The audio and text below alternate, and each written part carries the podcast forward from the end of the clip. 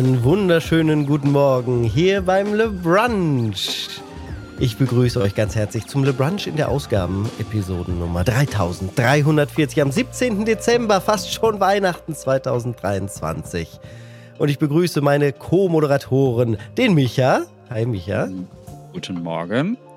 Und natürlich unseren aller ehrenwerten Chef, den Manu, der ein wunderschönes Herz in die Kamera zeigt. Für euch doch immer, ihr Lieben. Anne lässt sich also, entschuldigen, aber, sie ist heiser, ja. sie hat einfach keine Stimme heute. Wir haben schon gesagt, na und, kann sie doch trotzdem im Video sitzen, wir synchronisieren sie nach, aber äh, nee, haben wir dann gelassen heute, ja. Man soll die Stimme schonen, das kenne ich noch aus meiner Säng Sängerzeit. Mhm. Ähm, das ist ganz wichtig, ansonsten verliert man da kann man Mensch. auch gleichbleibenden äh, Schaden, äh, bleibenden Schaden dann anrichten. Ja, Gleichbleib ja, der dann immer bleibt. Chronischen so, Schaden kann man anrichten. Michi, Michi, du hast gesungen? Das wusste ich nicht. Hast nicht die letzte Ernsthaft? Folge gehört? Nein, wusste ich wirklich nicht. Hast, du warst wirklich mal Sänger. Ich bin eigentlich immer noch Sänger. Ich singe halt immer im Chor und habe schon immer im Chor gesungen. Ja. Du musst dir die Folge ja von äh, unserem Kollegen äh, Dom Schott an. Äh, das stimmt. Hören. Wir waren ja alle. Lege ich dir ans Herz. Übrigens an der Stelle auch liebe Grüße, wenn ihr mehr über uns vier noch wissen wollt, könnt ihr tatsächlich die vier Folgen jeweils hören. Äh, Dom hat uns alle vier interviewt. Hätten wir eigentlich hier auch als Special machen können. Genau. Und da Pack mal, mal in die Show Notes rein. ja. Hast du da ausführlich über deine Sängerkarriere und Ambitionen gesprochen? Ja. Das, das fand Dom auch ganz spannend. Ja, ja, ich hab, äh, bin äh, Tenor. Aber ja, alles weitere dann gerne bei Dom äh, hören. Da, da gab es dazu noch ein paar mehr Details. Was uns heute im Cast früher, erwartet. Ich habe dich früher immer Goldkehlchen genannt, weißt du? Stimmt. als als du Warum machst du das jetzt eigentlich nicht mehr? Habe ich vergessen, weiß nicht. Weil wir auch mal äh, in der Gamescom WG so ausführlich drüber gesprochen hatten, über deine, über deine Sängerkarriere. Und dann warst du immer das Goldkehlchen. Mich hat dein Mikro nervt so abartig immer im Ohr. Ja, dieses Geschrammel. Wir, wir, wir, brauchen, wir brauchen also doch Budget für einen neuen Mikrofonarm, neues Stretch Goal bei Instant Moin. Genau.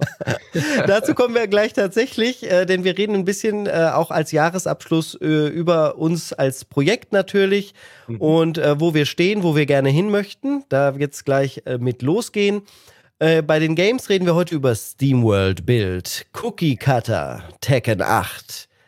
Shenmue und The Finals sowie Super Crazy Rhythm Castle kurz. Und hinten raus haben wir ein dickes News-Paket. Natürlich reden wir zum Beispiel über das Ende, das offizielle Ende der E3, aber ich sag euch, die wird eh nicht, die wird wiederkommen, die gute E3. Mhm. Und hinten raus natürlich auch wie immer QA. So, dann tischen wir mal auf. Äh, erstmal schön Platz machen. Jetzt kommt ein dickes Thema auf den Tisch. Insert Moin 2023 hat sich einiges verändert. Unter anderem ist die, die Knalltüte Michael Wiczorek dazugekommen. Wir haben Videos gestartet. Äh, ja, und der Manu, der trägt natürlich äh, nicht nur die Verantwortung im, äh, im redaktionellen Sinne drüber, sondern auch die finanzielle Ver Verantwortung. Und da gibt er uns jetzt allen mal erstmal einen Überblick, wie steht es denn um das Projekt Insert Moin monetär? Reicht das Geld aus? Wo, wo, wo können wir hingehen? Hau, hau in die Tasten. Irgendjemand muss den Bums ja auch bezahlen hier. ja, also 2023 jetzt äh, so im Rückblick lief eigentlich ganz gut für Insert Moin mit ein bisschen Ups und Downs. Ein Up hast du schon angesprochen, dass du dazugekommen bist, hat uns sehr viel Energie gegeben. Äh, ich habe dir ja schon mal Honig um Bart geschmiert, fand ich wirklich. Äh, habe ich alles wieder abrasiert, den also Honig, alles schon weggeschleckt. Ja. Das einzige Manko ist ja, dass du kein Bart hast. Ich finde, ein Stretch Goal könnte sein, dass du dir ein Vollbart wachsen lässt es ist mal, es, es, scheitert immer an der Tochter, die dann irgendwann sagt, ah, äh, nee, ja. mach mal die Zottel weg. Ja, ich habe meine Familie so trainiert. Äh, ich habe mich einmal wieder glatt rasiert so äh, und äh, alle drei hier fanden es total gruselig, wie ich aussehe, wenn ich äh, gar, gar kein Bart mehr habe. Also da habe ich meine Kinder hintrainiert, dass sie das nicht akzeptieren, wenn ich äh, bartlos bin. Nein, Sehr also gut. es lief insgesamt äh, ganz okay, würde ich sagen. Also wir hatten ja in den letzten Intern Moin Folgen, was ja unser Format ist, was wir jetzt ja hier im Brunch quasi jetzt quasi machen, ein kleines Intern Moin. Ähm, es lief okay, es lief stabil, aber so meine Sorge oder meine Bedenken, die wir die letzten Jahre auch geäußert haben, dass wir halt kein Wachstum haben. Ja, also wir haben jetzt quasi internes Wachstum gehabt, indem wir dich dazugenommen haben, was aber ja auch steigende Kosten bedeutet. Äh, Video und so hast du schon angesprochen. Und Insert Moin ist übers Jahr gesehen relativ stabil geblieben, was immerhin gut ist, gerade in diesen Zeiten mit Rezession und so weiter dass wir zumindest nicht äh, diese, diese Abwärtsspirale, die wir schon hatten, oder diesen Abwärtstrend, den wir in 2022 und so auch gemerkt haben, dass wir den zumindest auffangen konnten. Also wir sind quasi über das komplette Jahr hinweg im Schnitt eigentlich immer gleich geblieben. Manche Monate sind ein bisschen besser ausbezahlt, manche sind ein bisschen schlechter. Das hat aber auch mit der Art und Weise zu tun, wie Patreon und Steady ähm, das Geld einsammeln. Also es hängt ja auch immer ein bisschen davon ab, wann ihr im Monat als neu äh, Mitglied oder Mitglied äh, äh rein Mitglied oder Mitglied, ja, als äh, Neuabonnentin, wollte ich sagen, äh, reinkommt, wann abgebucht wird und so weiter und so fort. Im Schnitt ähm, sind wir bei 3500 Euro, was für ein Projekt ja. unserer Größenordnung nicht sehr viel ist. Es ist okay, um das zu machen, was wir tun, aber es ist äh, klar, im Vergleich zu unseren Mitbewerbern sind wir, sind wir da noch weit davon entfernt, die großen Sprünge zu machen. Wir tun sie aber ja trotzdem. Das ist ja das Schöne daran. Also wir haben dich dazu genommen und wir haben ja dann auch diesen Elan genommen und haben gesagt, hey, wäre das nicht cool, wenn wir die Brunches auch als Videoformat machen? Mhm. Das einzige Typische an, daran ist eigentlich, dass Insert Moin immer vergisst, daraus Stretch Goals zu machen. Jetzt, äh, deswegen, deswegen passe ich auch so gut ins Team. Erwähnt. Der, der, blinde Aktionismus, ich will da den Manu ein bisschen in Schutz nehmen. Ich habe da die ganze äh, Motivation genommen und habe ihn quasi überrannt mit der Videoidee und dann waren wir alle so begeistert und haben das einfach gemacht und haben natürlich auch festgelegt, dass so ein Videopodcast mehr Aufwand ist. A, natürlich ein bisschen Schnitt hinten raus. Äh, das musste alles enkodiert werden und wir müssen uns finden. Es ist nicht das Gleiche, wie sich hinzusetzen und theoretisch auch äh, irgendwie von der Couch äh, liegend mit einem guten Mikrofon mitzucasten. Das ist nicht ganz das Gleiche, sich hier hinzusetzen und das Ganze auch optisch, ähm, ja, zumindest aufgeräumt zu präsentieren und auch sich selbst äh, darzustellen, das äh, hatten höhere Kosten verursacht und die haben wir erstmal nicht so stark mitgerechnet. Das zweite Tolle daran ist ja, dass wir auch häufiger zu dritt oder zu viert hier sitzen. Das heißt, mhm. auch uns als Team hat es einen großen Motivationsschub gegeben, weswegen Anne und Micha auch sehr viel öfter mitmachen, die aber auch natürlich pro Folge jederzeit bezahlt werden. Und ähm, ja, dadurch sind wir zumindest, was die, äh, die fließenden äh, Mittel angeht, wahrscheinlich ein bisschen ans Limit geraten, wenn ich das jetzt in unserer Vorbesprechung richtig in Erinnerung habe.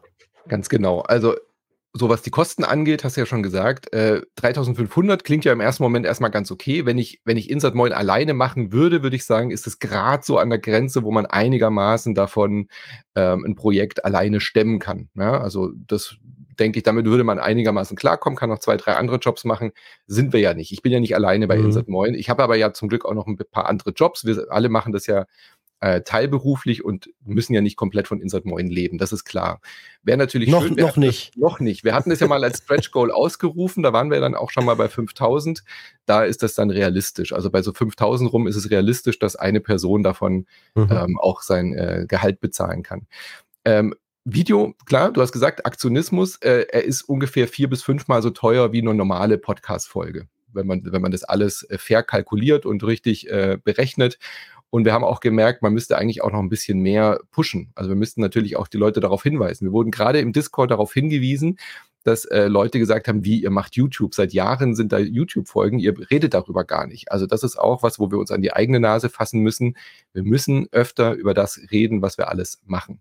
Das werden mhm. wir auf jeden Fall tun. Genau. Ähm, wir würden trotzdem diese Videopodcasts gerne weitermachen, weil sie uns auch Spaß machen, weil sie euch Spaß machen. Ähm, müssen aber ganz ehrlich sagen, wir haben es einfach wirklich verpasst, ein Stretch Goal daraus zu machen. Ähm, wollen es jetzt aber auch natürlich nicht einfach weglassen. Wir werden die Podcasts weitermachen. Äh, nur, mal als Vergleich. Der äh, nette Herr Kollege Dom Schott, über den wir gerade gesprochen haben, hat auch vor, Videopodcasts zu machen. Bei ihm ist es ein Stretch Goal von 7000 Euro, was völlig legitim und gut kalkuliert ist. Mhm. Er ist momentan bei 5000 und das nächste Stretch Goal sind 7000, um regelmäßige Videopodcasts zu machen. Ja, da. und wir sind bei der Hälfte und machen Videopodcast. Also warum passiert uns das immer? Das, äh, ja, wie gesagt, ja, wir, wir nehmen es ja mit, wir nehmen es positiv so mit, genau. genau. Ähm, aber haben jetzt eben uns äh, zusammengesetzt und überlegt, ein Stretch Goal zu machen. Und zwar. Ah, da muss Schwung in unsere Kampagnen. Die habe ich mir angesehen und habe gesagt, wir brauchen unbedingt schöne Ziele und habe den Manu wieder überfallen, aber diesmal gesagt, wir setzen das Stretch Goal auf 5000 Euro und da habe ich eine super tolle Idee für uns alle, nämlich alles unter dem neuen Claim, nämlich statt der täglichste oder fast täglichste Spiele-Podcast der Welt, werden wir uns umbranden nächstes Jahr zu Games, Croissants und Liebe. Unter diesem neuen Motto wird Instant Moin im nächsten Jahr starten und dann hoffentlich dieses erste Stretch Goal erreichen bei 5000 Euro. Und dann gibt es einmal monatlich einen erweiterten Brunch, nämlich ein Live-QA, ein großes Wohlfühlpaket für euch da draußen, auf YouTube und auf Twitch simultan ausgestrahlt. Äh, gibt es dann uns als Crew und wir werden ein Spiel spielen und wir werden den Brunch aufnehmen und mit euch da draußen gerne noch mehr Interaktion feiern, weil das ist ja das, was ich auch, habe ich schon mehrfach erwähnt, gerne noch mehr Feedback, noch mehr mit euch, weil alle zusammen machen wir das Projekt irgendwie immer zu was ganz Besonderem. Und das, was wir zum Teil jetzt schon so ein bisschen auf dem Discord spüren, wo die Interaktivität ja auch sehr hoch ist, das möchte ich einfach mehr Menschen anbieten da draußen, weil das, glaube ich, allen etwas gibt. Ja, weil wir ja auch gemerkt haben, wie gut uns es auch tut, hier zu dritt und zu viert immer mal wieder zu brunchen. Wir haben auch ein viel stärkeres Teamgefühl, als wir es davor hatten. Ähm, einfach nicht, weil wir weniger miteinander kommunizieren, sondern weil wir mehr auch wieder gemeinsam podcasten. Das erfüllt uns mit Liebe, mit Croissants. Und deswegen finde ich das auch eine sehr, sehr schöne Idee, einmal im Monat einen Live- Podcast zu machen. Wir nehmen dann die Folge ganz regulär sozusagen live mit euch auf und machen davor und danach, so ist jetzt zumindest mein, meine mhm. Vorstellung und meine Idee, dass wir eine Art Pre-Show mit euch machen davor, wo ihr quasi im Vorgespräch mit dabei seid, wo wir auch mit dem Chat interagieren dann aber wirklich den Podcast, wirklich auch Fokus auf den Podcast, dass der auch für sich funktioniert. Also im genau. Podcast genau. selber dann nicht mit dem Chat interagieren, weil es immer auch ein bisschen unfair ist gegenüber den Leuten, die uns nur hören. Und Insert Moin ist halt einfach auch primär also äh, Podcast first, würde ich es jetzt immer so mhm. ausrufen. Wir versuchen ja auch in den Videopodcasts darauf zu achten, nicht irgendwie nur dauernd Sachen in die Kamera zu halten, damit wir nicht das Gefühl haben, wir werden uns selber untreu als Podcast-Format und dann aber nach der Aufnahme auch wieder direkt mit euch nochmal äh, mehr im Chat interagieren. Wenn wir dann Lust haben, also Michi und ich haben dann zum Beispiel auch vor, dass, dass ich dann mal eine Runde Marvel Snap spiele und er mitkommentiert als Backseat-Gamer oder wir gemeinsam vielleicht ein Koop Ich nehme euch alle mit als Backseat-Gamer, genau. da könnte Manu mal erklären, wie das Spiel wirklich funktioniert. Und was natürlich ähm, auch immer super funktioniert, so Sachen wie You Don't Know Jack oder äh, Jackbox äh, dann mit, der, mit dem Chat oder mhm. sowas zu spielen. Genau. Also generell nochmal zu den, ähm, äh, nur damit das jetzt nicht falsch äh, rüberkommt, wir nehmen den Podcast schon live auf, den Brunch. Genau. Und ja, der hat halt eine feste Struktur und ich werde aber trotzdem natürlich einen Blick auf die Kommentare haben. Wenn was Sinnvolles dann da ist, würde ich das ja. auch erwähnen und dann halt mit reinbringen, sodass es für alle verständlich bleibt. Es ist also keine rein visuelle Produktion, aber ein Podcast, wo mal ein Kommentar von außen reingebracht werden kann, ein, ein kleiner Einfluss, äh, der soll auf jeden Fall möglich sein. Das ist ja gerade das Besondere, dass wir alle live dabei sind bei diesem einmaligen äh, einmaligen Brunch äh, ja. im, im Live-Format. Hier ist nur wichtig, dass eben der Podcast wird dadurch nicht äh, abgewertet, sondern mhm. der bekommt nur was dazu. Aber wir werden darauf achten und wir werden das sehr im Fokus halten, dass wir da nicht auf einmal im Podcast da sitzen und äh, irgendwas ein Video gucken, äh, was man dann nicht sieht oder solche Geschichten. Genau. Mhm.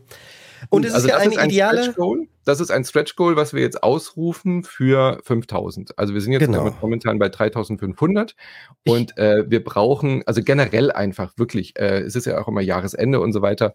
Wir, wir rufen viel zu wenig dafür auf. Natürlich wisst ihr, Patreon und Steady ist wichtig, aber wir haben gedacht, vielleicht jetzt, wenn wir die Zahlen auch nochmal offenlegen, wir sind vier Leute die dieses Projekt wirklich intensiv betreuen. Wir haben auch noch Nina, Gloria, Attila, Rainer, die auch dazu beitragen, die auch einen Teil von diesem Budget brauchen. Wir sind mit 3500 sind wir schon sehr, sehr, sehr knapp kalkuliert. Also wir brauchen auf jeden Fall eure Unterstützung, um dieses Projekt mit diesem Elan und mit dieser, mit dieser, mit diesem Schwung ins nächste Jahr zu bringen. Und wir denken, 5000 ist für dieses Projekt ähm, auf jeden Fall ein guter nächster Step, um da auf eine solide Basis zu kommen, um auch solche Projekte zu stemmen und auch weiterhin natürlich, wir werden uns ja nicht zurückhalten, wir werden uns nicht ausruhen, wenn wir dieses Stretch Goal erreicht nee. haben. Ganz im Gegenteil.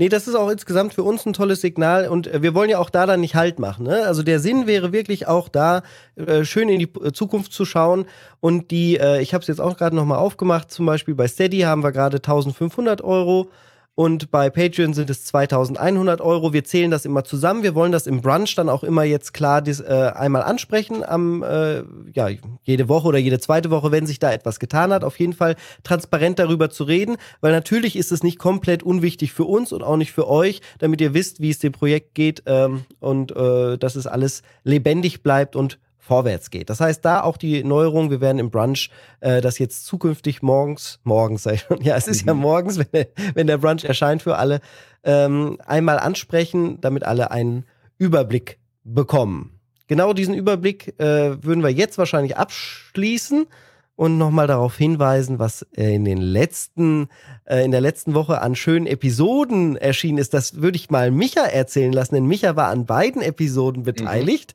mhm. und er, er hatte äh, nur den Rennhelm abgelegt und wird uns jetzt sagen, was es da für die ähm, fleißigen Unterstützer bei Patreon und Steady zusätzlich als Premium-Episode gab in der letzten Woche. Ja, erst einmal eine sehr schöne Episode, die äh, schon lange im Raum stand, äh, die du auch immer gerne machen wolltest, ist nämlich über iRacing zu reden. Du bist äh, ja ein aktiver Fahrer bei iRacing und äh, man kann dich auf deinem Twitch-Kanal auch dabei beobachten, wie du mit einem sehr beeindruckenden Rennsetup ähm, einige Rennen fährst und das machst du sehr regelmäßig. Und äh, deine Idee war, also das ist wirklich, du bist auf mich zugegangen, hast gesagt, hey, wäre es nicht mal cool, wenn wir mal drüber reden. Und ähm, ich hatte eh immer Interesse daran, da ein bisschen weiter reinzuschnuppern. Deswegen haben wir eine Folge darüber aufgenommen, wie das so für Außenstehende, für Anfänger ist, ähm, bei iRacing einzusteigen. Was braucht man für Equipment? Wie ist iRacing strukturiert? Wie ist die Liga strukturiert? Wie äh, gibt es da irgendwie, ne, was muss man beachten? Was gibt es da auch, was muss man an Budget mitbringen und so? Mhm. Also eine kleine Einführung über das ganze Ding. Sehr, sehr spannend. Ähm, war für mich sehr spannend, weil ich habe da hauptsächlich Fragen gestellt. Und ähm, du hast dann quasi eine Stunde lang einfach alle Informationen vorgetragen und rausgehauen. Ähm, fand ich sehr informativ, die Folge. Also es könnte fast ein Einstiegsguide einfach sein. Mhm. Den hätten, hätten, hätten wir eigentlich, glaube ich, so benennen können oder so. Es ist ein Einstiegsguide. Das ist ein Einstiegsguide. Racing. Ja. Und ich glaube aber auch für Und nicht nur für iRacing, für Rennsimulationen im Generellen. Genau. Ne? Also wirklich auch, sei es jetzt Assetto Corsa, da ist das Ganze dann auch nicht großartig anders und es wird natürlich auch erwähnt im Cast. Genau. Und passend dazu, und das war auch gar nicht beabsichtigt, aber es passt thematisch hervorragend, ähm, haben, haben Anne und ich über den Gran Turismo-Film gesprochen ähm, von Nee Blomkamp. Der ist äh, kürzlich vor ein paar Wochen auf Blu-ray erschienen und den habe ich mir gekauft, weil ich die Filme von Blomkamp sehr mag. Und äh, Anne hatte den damals im Kino gesehen. Ich glaube, sie war, glaube ich, auf der Pressevorführung dabei. Und ähm, der passt natürlich jetzt äh, zu dem mhm. iRacing-Ding, ist aber auch ein ähm, äh, interessanter Film, weil, weil er auf einer wahren Begebenheit äh, beruht, die so ein bisschen für diesen Film allerdings auch etwas umgeschrieben worden ist. Es ist halt so eine ganz merkwürdige Mischung aus Realität und Fiktion. Und ähm, interessant auch, dass man mit dem Blomkamp einen Regisseur gewählt hat, der eigentlich eher so für dreckige Science-Fiction-Filme bekannt ist, der so mit Handheld-Kamera und äh, grunchigen Bildern.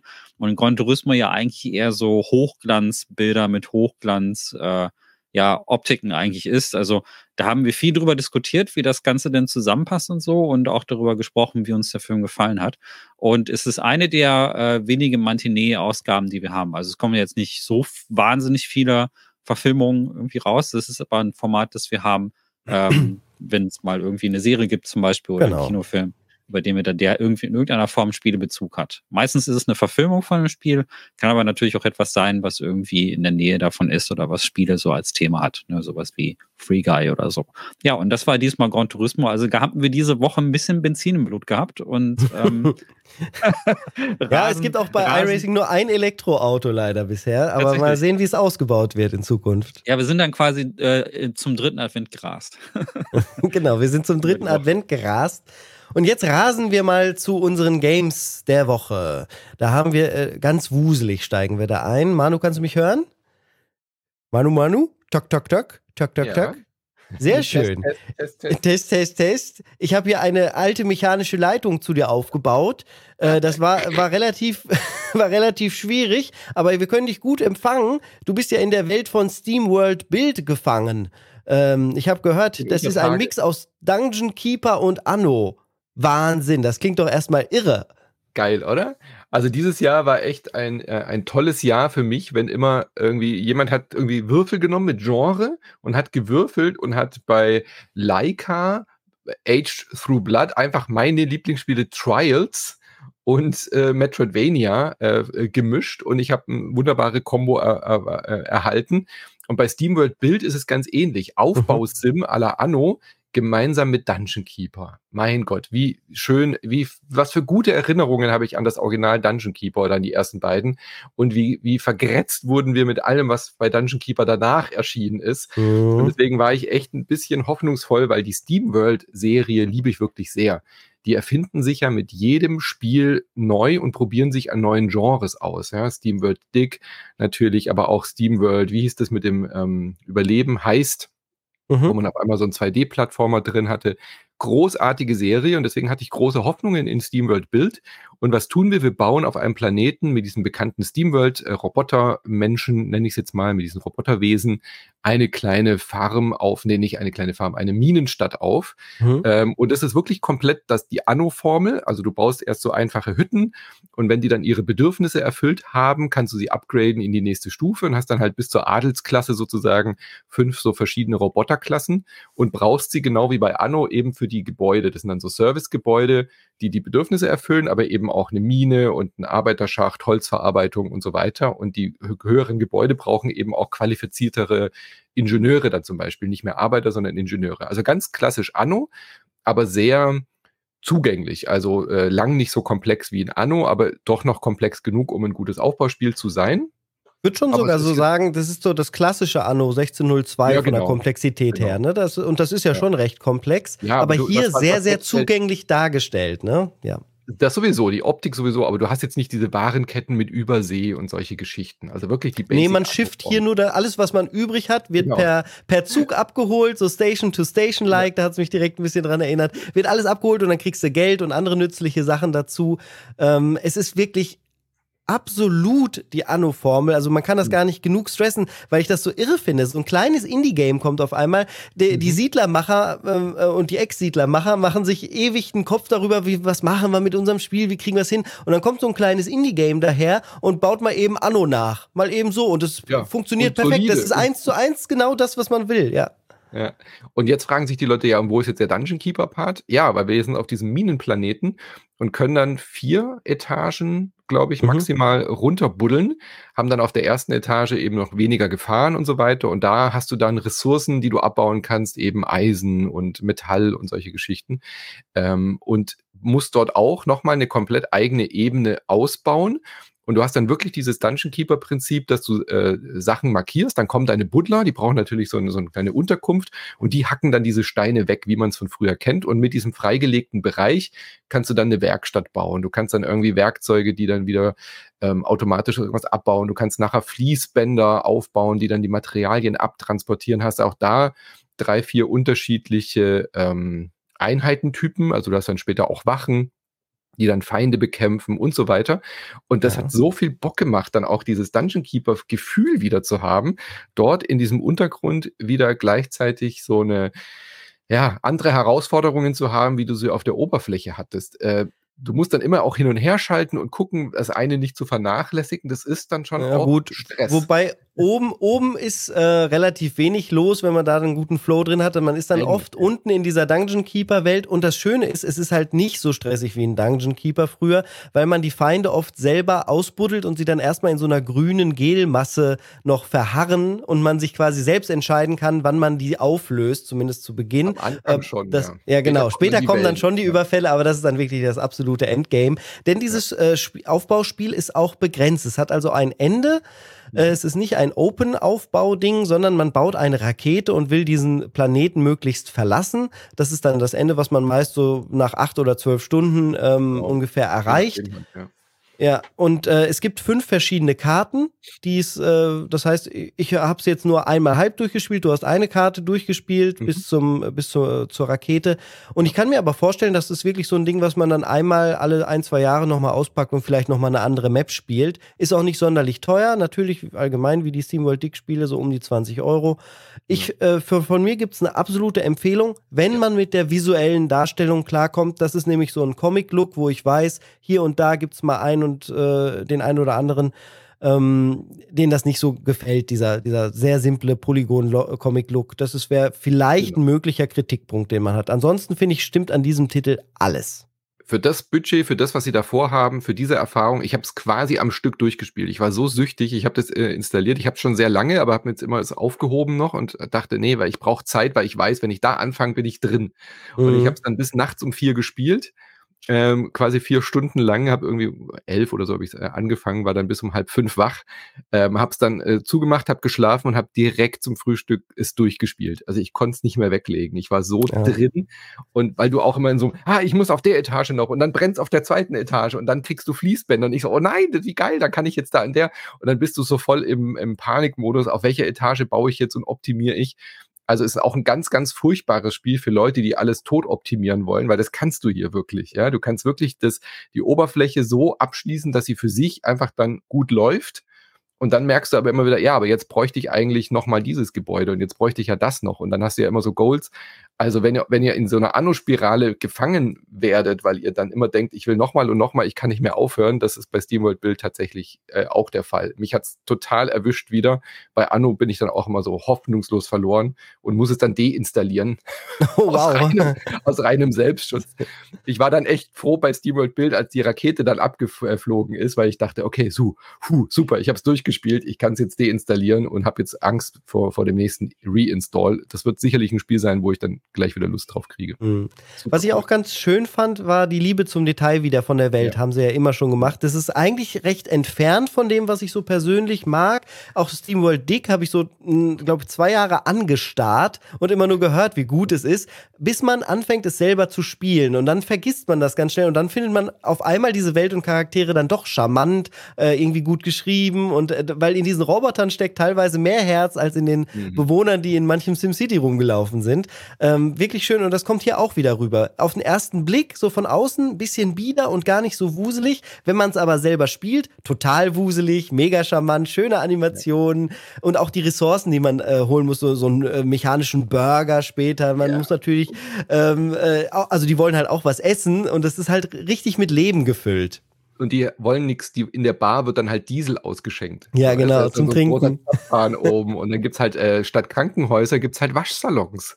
Die müssen halt einfach geschrubbt werden, die Roboter. Das ist so charmant. Ich liebe Die lieben es schön reinlich. Ja, es ist echt eine tolle Serie. Und trotzdem hat es diesen äh, Western-Cowboy-Stil, den die ja in den Steamworld-Spielen auch oft haben. Ja, so diese wilde Westen, die jetzt auf Goldnugget-Suche gehen und so. Ja, sehr, sehr schön. Gut, dann kommen wir doch zum nächsten Titel. Ah, warte, warte, äh, schöne Überleitung. Was? Also SteamWorld Build könnte man auch als Cookie Cutter von Anno bezeichnen, aber es steckt sehr viel mehr drin. Deswegen frage ich mich beim nächsten Spiel, ist es auch einfach eine 1 zu 1 Kopie von einem klassischen Metroidvania, Micha? Es heißt nämlich genauso Cookie Cutter. Ja, ist jetzt erschienen. Äh, Gerade zum, äh, ich glaube, zum 14. tatsächlich, 14. 14. Dezember. 15. 15. Mhm. Äh, ja, auf jeden Fall ganz frisch aus dem Ofen, wenn wir hier schon bei den Backanalogien sind. Und ähm, ist ein Titel ist für Steam und für die neuen Konsolen raus, für PlayStation 2 und für ähm, Xbox. Ist Switch-Version gibt es meines Wissens noch nicht. PlayStation 2? Die äh, neuen PlayStation Konsolen, 4. PlayStation 2. PlayStation 5. Oh Gott. Wir sind im Retro-Fieber. Wir brauchen, ich brauche mehr Kaffee. Aber, und äh, du hast es ja gerade gesagt, ist ein Metroidvania und es ist eigentlich ein Spiel, Manu, das musst du dir wahrscheinlich aus diesem Grund dann auch nochmal irgendwie. Ich mag ja sogar Tank Girl, also von daher. Ja, und das, äh, genau, und das ist das nächste Stichwort. Also das Spiel sieht so ein bisschen aus wie der Comic-Stil von Tank Girl und ist auch, äh, du spielst eine Protagonistin, die ist ähm, eine äh, Androidin, die hat, ähm, die hat halt übermenschliche Fähigkeiten und so.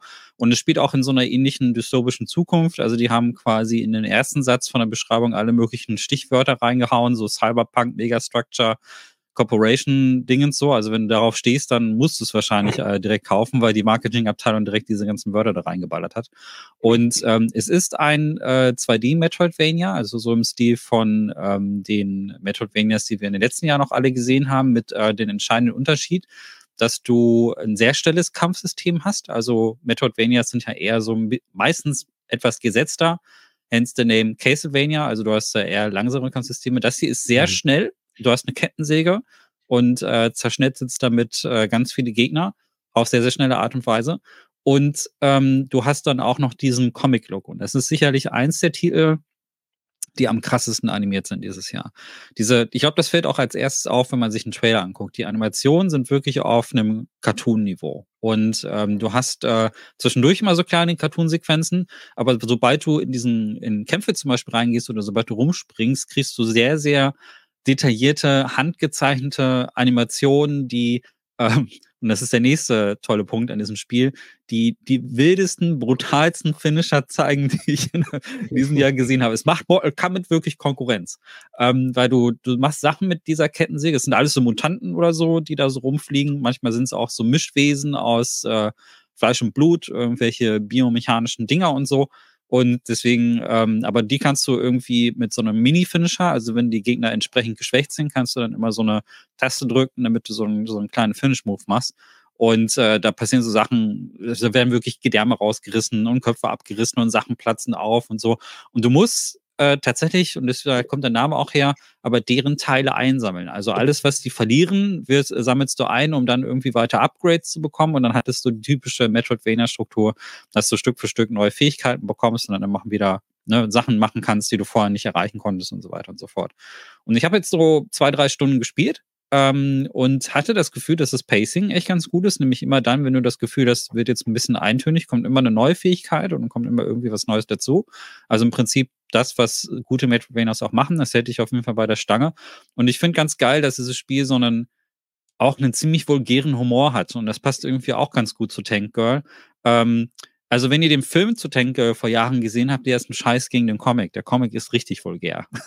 Mhm. und tatsächlich ist, ähm, also der Film war da noch relativ harmlos. Und äh, Cookie Cutter ist jetzt nicht ganz so krass wie das Original Tank Girl, aber geht so in die Richtung. Also ist sehr viel ähm, Humor auch drin mit sexuellen Anspielungen und äh, naja, es gibt Roboter, die sehen aus wie Genitalien und solche Sachen. Okay. Ja, ist ganz, also es geht schon in diese Richtung. Aber ich finde das witzig, es passt alles gut zusammen. Und Was ich mag ein bisschen abschreckt, ist die Souls-Komponente daran, oder? Das ist ja eher so Hollow Knight als klassisch Metroidvania. Oder Habe ich nicht so empfunden, ehrlich gesagt. Ja. Also das, ich glaube, das ist auch wieder so ein PR-Ding. Das hat man da reingeschrieben, damit äh, die Leute das dann auch irgendwie kaufen. Also ich finde es sehr, sehr Metroidvania-lastig. Souls gar nicht, habe ich nicht das Gefühl. Auch nicht, es geht auch nicht so sehr in so eine, also es fühlt sich auch weniger nach einem Dead Cells irgendwie an. Dead Cells wäre mhm. ja wahrscheinlich so mhm. ähm, auch nochmal so ein Vergleich, der ein bisschen näher an Souls dran ist. Ich sehe das eher wirklich wie die klassischen Metroidvanias, plus dass das Kampfsystem halt schnell ist. Also schnell im Sinne von, du musst jetzt keine Kombos wie ein Devil May Cry oder so machen, aber es hat, ähm, es ist halt eine hohe Geschwindigkeit. Das fühlt sich halt wirklich an wie so ein Action-Plattformer. Ähm, plus es wirklich diese Metroidvania-Struktur hat und so ja, wirklich gut. Also ich bin schwer begeistert. Ähm, das ist so, zum, also so quasi zwei Wochen vor Jahresende ist dann nochmal so ein Kracher rausgekommen mhm. und ähm, kriegt auch gutes Medienecho und gute Kritik momentan.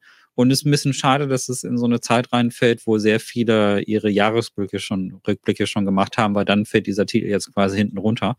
Was doof ist für sehr viele Dezember-Titel.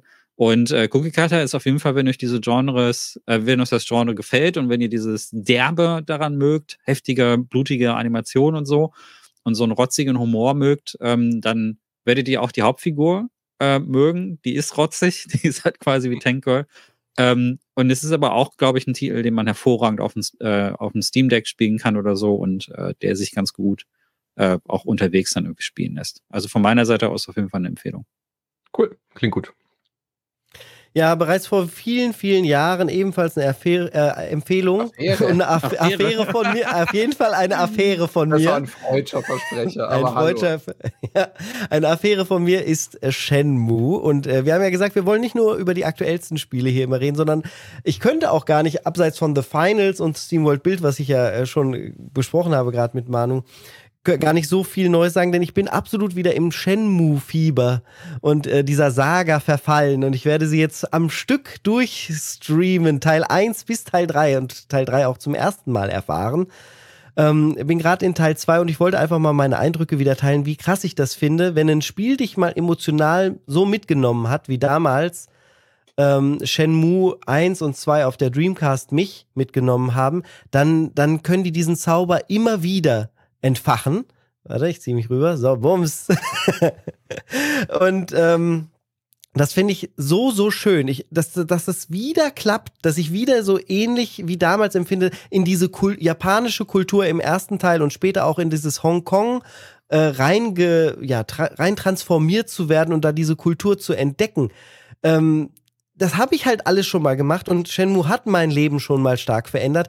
Dieses, dieser, dieser Fokus auf Ruhe, wirklich eine Lebenssimulation zu haben, dass man auch mal warten muss und äh, bis halt eine gewisse Zeit am Tag passiert ist, wo man dann rumgeht und erstmal shoppen geht, weil das halt auch sinnvoll ist, um diese Welt und Kultur wieder zu, zu entdecken, empfinde ich als so, so schön. Und ich glaube, genauso würde es mir auch gehen, wenn ich FF7 mal wieder spielen würde. Zusätzlich zu dem krassen Soundtrack. Also hier im Haus schallt entweder entweder gerade ganz viel Christopher Tin, also der hat mal die Soundtracks gemacht zu Civilization zum Beispiel, oder halt gerade der Shenmue Soundtrack. Und die ganze Familie ist so mitgenommen in diesem asiatischen Flair und alle finden das so gut. Und die kennen ja die Spiele nicht mal mehr. Das ist halt echt einfach nur ich, der so durch die, durchs ganze Haus wandelt und immer auf jeden HomePod dann wieder mitnimmt den Soundtrack. Und immer, man weiß immer schon, wenn ich einen Raum betrete, dann, dann lasse ich das immer einfaden vorher mit irgendeinem Track von Shenmue. Und da ist ja auch viel viel Drive drin, ne? Allein schon, wir waren jetzt wieder bei der Motorradsequenz im, im letzten Stream bei mir, als ich äh, Shenmue 1 durchgespielt habe.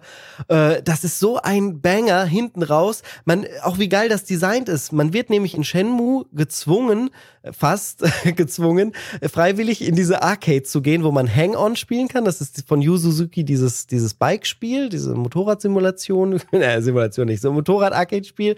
Und ähm, äh, wie heißt das andere nochmal? Ah, fällt mir gerade nicht ein. Ist auch gerade nicht so wichtig da für den Punkt, denn dieses Motorradspiel, das äh, gibt einem die Steuerung äh, nochmal äh, oder bringt einem die Steuerung bei, wie man auf dem Motorrad fährt. Und hinten raus muss man dann so eine schnelle Rettungsaktion von der Herzensdame Nozomi starten und äh, schwingt sich dann zum ersten Mal nach irgendwie 15 Stunden Spielen auf so ein Bike und äh, fetzt dann den Highway runter Richtung Hafen, um diese, dieses Mädchen zu retten. Und es steuert sich auf einmal genau wie das Hang-On von früher. Und das hat man ja zum Glück gelernt, aber halt in der modernen Optik. Äh, das ist so ein krasser Moment gewesen, der mich wieder extrem abgeholt hat und den wollte ich einfach hier mal wieder teilen und gleichzeitig Auskunft geben. Also, äh, Shenmue 1 und 2 kann man ja wunderbar nachholen, auch wenn man jetzt keine Dreamcast hat. Das ist ja erschienen, A, natürlich auf PC, über Steam kann man das kaufen. Man kann es auf, äh, auf der Xbox gut nachholen, auch wenn man eine Xbox One hat oder eine PlayStation 4. Da sind die Teil 1 und 2 Remastered rausgekommen. Ich will auch gar nicht jetzt das ganze Rabbit Hole erklären. Man könnte eine ganze, ich, man könnte eine ganze Episode wahrscheinlich füllen wieder äh, und das wieder hochholen, was da alles auf der Passport-Disc war, was man machen konnte mit dem Online-Modus, um diese kleinen Figürchen, die man in den Gacha-Automaten äh, sich rausholt, um die dann zu tauschen. Alles heutzutage über Umwege dann immer noch möglich. Das finde ich auch so faszinierend, dass die Community da alles am Leben hält. Und ich wollte einfach äh, den Moment einmal nehmen und euch erklären, also so kommt man rein in die Serie. Shenmue 3 ist ja eh aktuell vor, ähm, das ist auch schon ewig her, 2015 auf der E3 vorgestellt worden und dann 2019, glaube ich, erschienen. Ähm, das werde ich ja jetzt auch zum ersten Mal erleben. Da bin ich also schon gespannt äh, und werde sicher im neuen Warum Jahr dann davon berichten. Gespielt, als es neu rauskam, wenn du so Ja, weil weil ich auf den richtigen Moment warten wollte. Ich habe natürlich so eine Special Edition gehabt und das, es, es kam noch nicht. Das war für mich so was Besonderes, dass einfach alles mhm. stimmen musste. Und jetzt ist dieser Moment gekommen, 23 Jahre nach dem Release der ursprünglichen Spiele, wo ich dann alles in einem Rutsch nochmal mitnehme okay. und dann gucke, wie, wie das wirkt.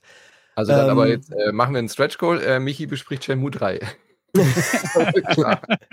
Im Detail, im De en Detail. Bei 4000, da haben wir noch ein weiteres Stretch Goal. Sehr gut. Sehr, sehr gerne. Also auf jeden Fall eine Shenmue-Episode, denke ich, ist, ist angebracht. Bräuchte ich aber nur jemanden, der, der meine Passion teilt. Ansonsten wird es ein Monolog. Äh, was ich daran so spannend finde, ist, äh, Yu Suzuki ist ja, arbeitet ja nicht mehr mit Sega zusammen, sondern die haben ihm nur diese Shenmue-Lizenz geliehen und Shenmue 4 befindet sich auch in einem Status, der durchaus vorzeigbar ist. Habe ich jetzt aus den internen Kreisen und aus den ähm, Rumors da draußen im Internet herausgelesen. Das heißt, ein Shenmue 4 muss jetzt nur noch finanziert werden und die denken gerade darüber nach, wie machen sie das, machen sie es nochmal über Kickstarter. Aktuell suchen sie einen Publisher. Die Saga geht also auf jeden Fall weiter. Gleichzeitig gibt es auch Diskussionen, ob man erst einen Shenmue 0 machen sollte, um die Leute nochmal abzuholen und irgendwie in die Serie, Serie reinzubringen. Ähm, und äh, gleichzeitig gibt es auch die Diskussion, äh, also Shenmue ist ja mal gestartet als Virtua Fighter RPG, also das Virtua Fighter Rollenspiel, das Yu Suzuki machen wollte. Und was ist eigentlich mit der Virtua Fighter Lizenz? Das ist ja ein oh. Ähm, Kloppspiel, was extrem realistisch und komplex ist, also super geil auf eine Art. Ähm, faszinierend, aber hatte nie diesen Erfolg von einem Spiel, äh, das, auf das wir auch noch zu sprechen kommen heute übrigens, nämlich Tekken. Das hat dann Virtual Fighter ganz schön abgelöst.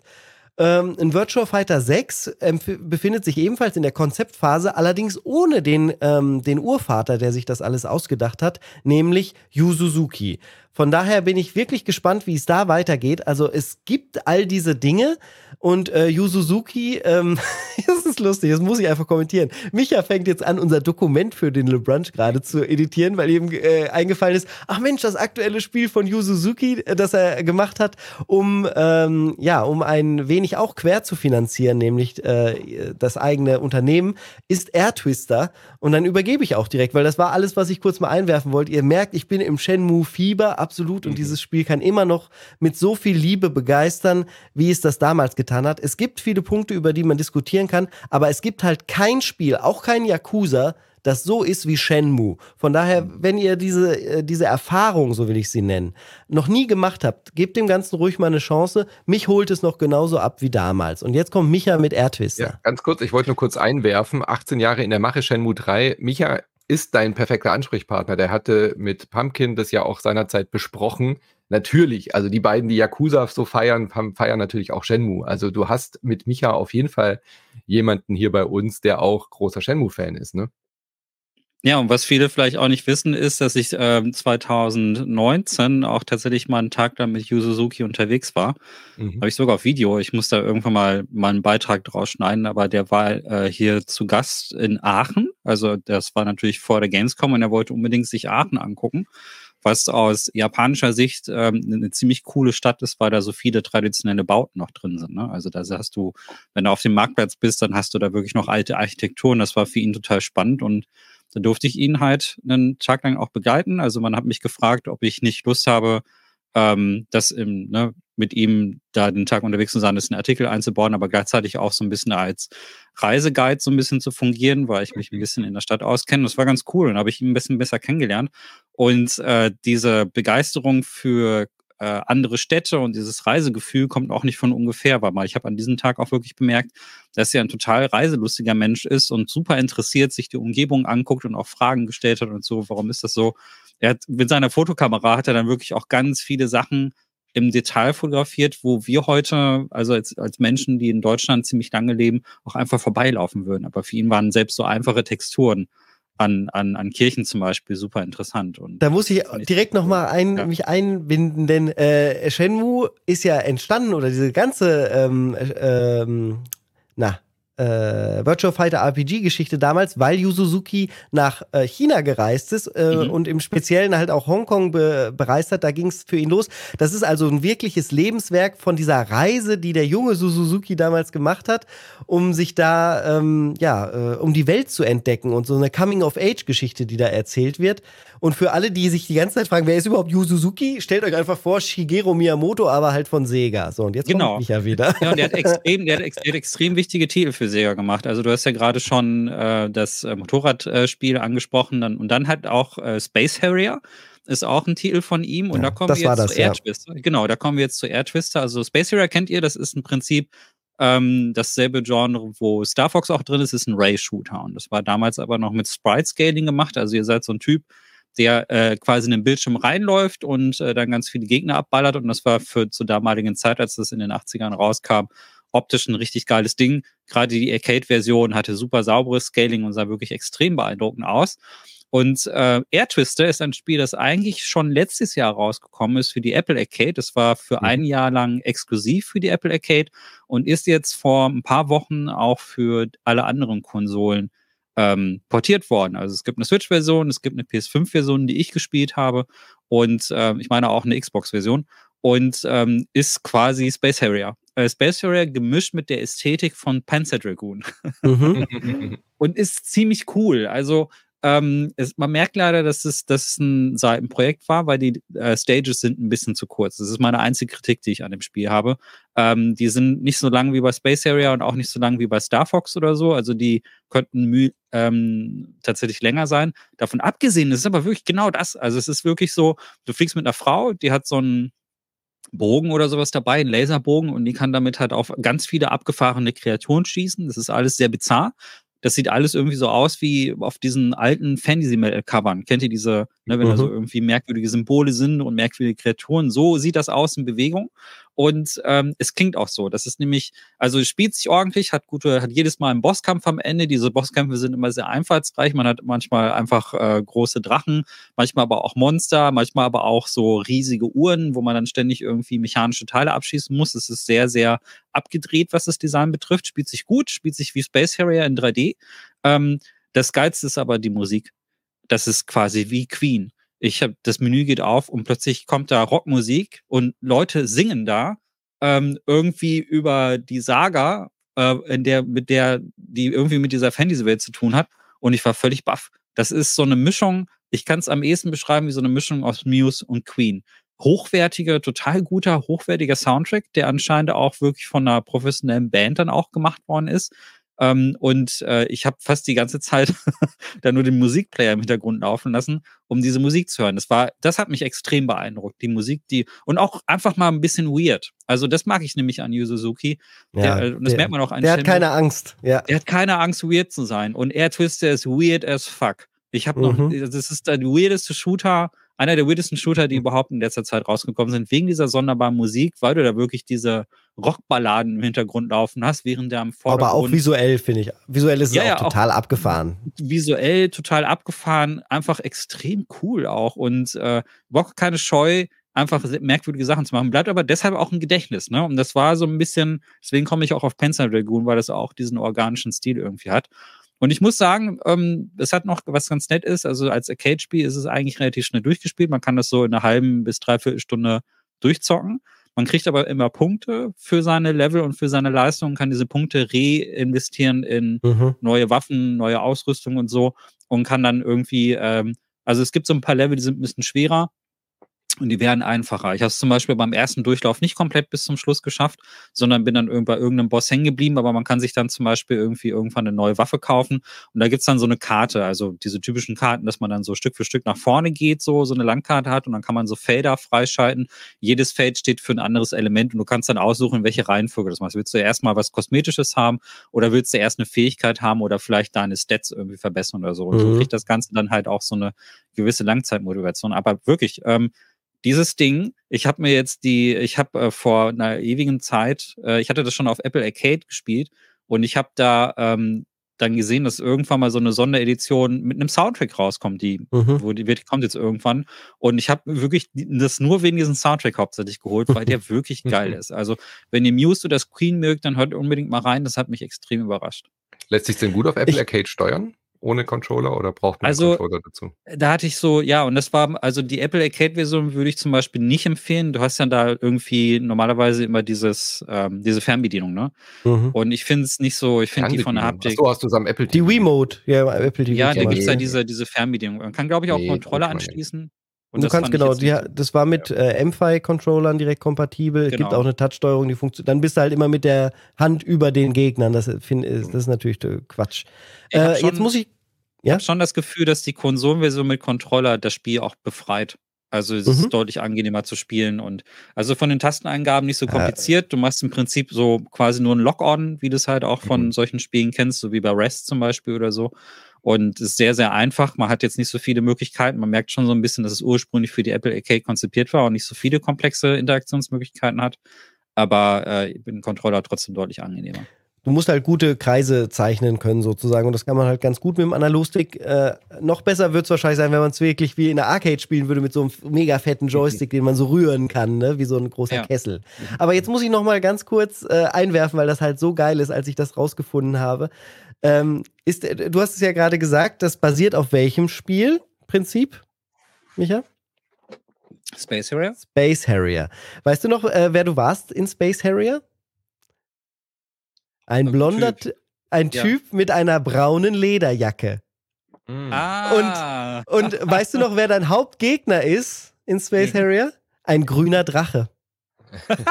Okay. Und jetzt, jetzt denkt man drüber, was, wen spielst du in Shenmue? Einen Typen mit einer braunen Jacke und wen suchst du? Den Mörder deines Vaters, Landi, der eine äh, grüne, grüne Kutte mit einem Drachen drauf trägt. Wie krass ja, ist das bitte? Hallo? Ja, da schließt sich der Kreis, ey. Da schließt ja. sich der Kreis. Der Kreis, äh, den man zeichnen muss, ja, okay. da schließt sich auch der Kreis zu unserem Tekken-Beitrag, denn du hast Tekken 8 schon anspielen dürfen. Ich durfte es auch schon mal anspielen, kann also durchaus vielleicht hier und da was Nö, einwerfen. ich nicht. Soll, seid ihr jetzt besser als ich oder was? Na, du musst halt zu den Terminen gehen und auf der Gamescom ja. nicht nur so rumsocialen. also, Tekken 8, was macht's neu, was macht's besser als Tekken 3? Den haben die meisten Leute gespielt. Tekken 3. Ja, ja, Tekken Ball ist zurück. Das ist ja, glaube ich, erstmal die Tekken größte Ball, Neuerung ja. gegenüber Tekken stimmt. 3. Also das, was es aus Tekken 3 auf jeden Fall mitnimmt. Ähm, Tekken Ball ist ein Modus, den gab es zuletzt bei Tekken Tech Tournament und das ist eine Art äh, Beach-Volleyball. Ähm, nur, dass du den Ball immer mit Schlägen kurz, und können wir, können wir kurz festhalten, die Welt wartet auf Tekken 8. Das erste, den ersten Satz, den Micha dazu sagt, ist Tekken Ball ist zurück. Ich liebe äh, dich das dafür. Überleitung. Micha. Alle gesagt haben, hier Tekken 3. Ja. ja, aber viele haben richtig Bock auf Tekken Ball. Du glaubst gar nicht, wie viele ähm, ältere Spieler. Meinen wir Tekken Bowling oder Tekken, ist Tekken Ball etwas, was Ball, ich nicht kenne? Mit dem Volleyball. Volleyball. Ah, mit dem Volleyball, okay. Ja, Weil Tekken genau, Bowling gibt es ja auch noch, ne? Wenn ja, ihr euch erinnert. Im Prinzip muss ich jetzt nicht mehr sagen, weil die Leute das eh nur wegen Tekken spielen wollen. Nein, jetzt ganz im Ist das so wie also, Blobby-Volley von früher auf dem PC? Ja, genau. ja? ja? okay. Im Prinzip ist es ja so ähnlich, genau. Nur, dass der Ball sich jedes Mal auflädt, wenn du da irgendwie draufhaust. Ach, stimmt, das habe ich auch mal gespielt. Die Jüngeren von euch kennen es von Rayman Legends. Da war das doch Stimmt, auch dabei. Genau. Ja, nur, ja. wie gesagt, die, dieses Energieball-Ding, das ist das Geile daran. Und das, du kannst ihn so lange hin und her schlagen und er lädt sich immer mehr mit Energie auf, bis er irgendwann so heiß und so gefährlich wird, dass du auf gar keinen Feder mal äh, Feder machen darfst, weil du sonst so viel Energie abbezogen kommst. Okay, Tekken Ball kommt zurück. Aber ansonsten äh, gibt es natürlich auch noch äh, die Hauptattraktion, nämlich das eigentliche Spiel. Und das ist ähm, sehr interessant. Ähm, also diese bei Tekken habe ich in dieser, also wir haben ja so Sachen wie äh, Mortal Kombat One zum Beispiel dieses Jahr gesehen oder halt auch Street Fighter. Und bei diesen Rennen, äh, bei diesen Serien, Fighting Game Serien, bewegt sich ja relativ viel eigentlich. Ne? Also man kann so ein Street Fighter macht sehr oft eine Wandlung irgendwie durch mit einem neuen Grafikstil oder so oder mit irgendwelchen Extras. Und Mortal Kombat macht sehr viele Wandlungen durch. Ähm, da kann man halt äh, vor dem Zehner, bevor das Ganze so optisch war. Die hatten echt Schwierigkeiten, in 3D irgendwie was zu machen. Bei Tekken hat man aber irgendwie das Gefühl, dass die gar nicht so viel Entwicklung mit jedem einzelnen Evolutionsschritt haben, oder? Also man, man spielt Tekken 6 und denkt, ah, das ist Tekken. Und man spielt Tekken 7, oh, das ist Tekken. Man spielt jetzt mhm. auch Tekken 8 und man denkt, ja, das ist irgendwie Tekken. Und ähm, das kann man negativ auslegen. Ähm, ich finde aber, das sollte man andersherum sehen. Tekken braucht einfach nicht viele Veränderungen, mhm. weil Tekken einfach immer wahnsinnig gut ist. Und das habe ich auch wieder bemerkt, als ich das ähm, jetzt angespielt habe. Ich hatte drei Stunden Zeit ähm, auf dem Preview-Event. Äh, das war direkt bei ähm, Namno, äh, Bandai Namco in München in Deutschland.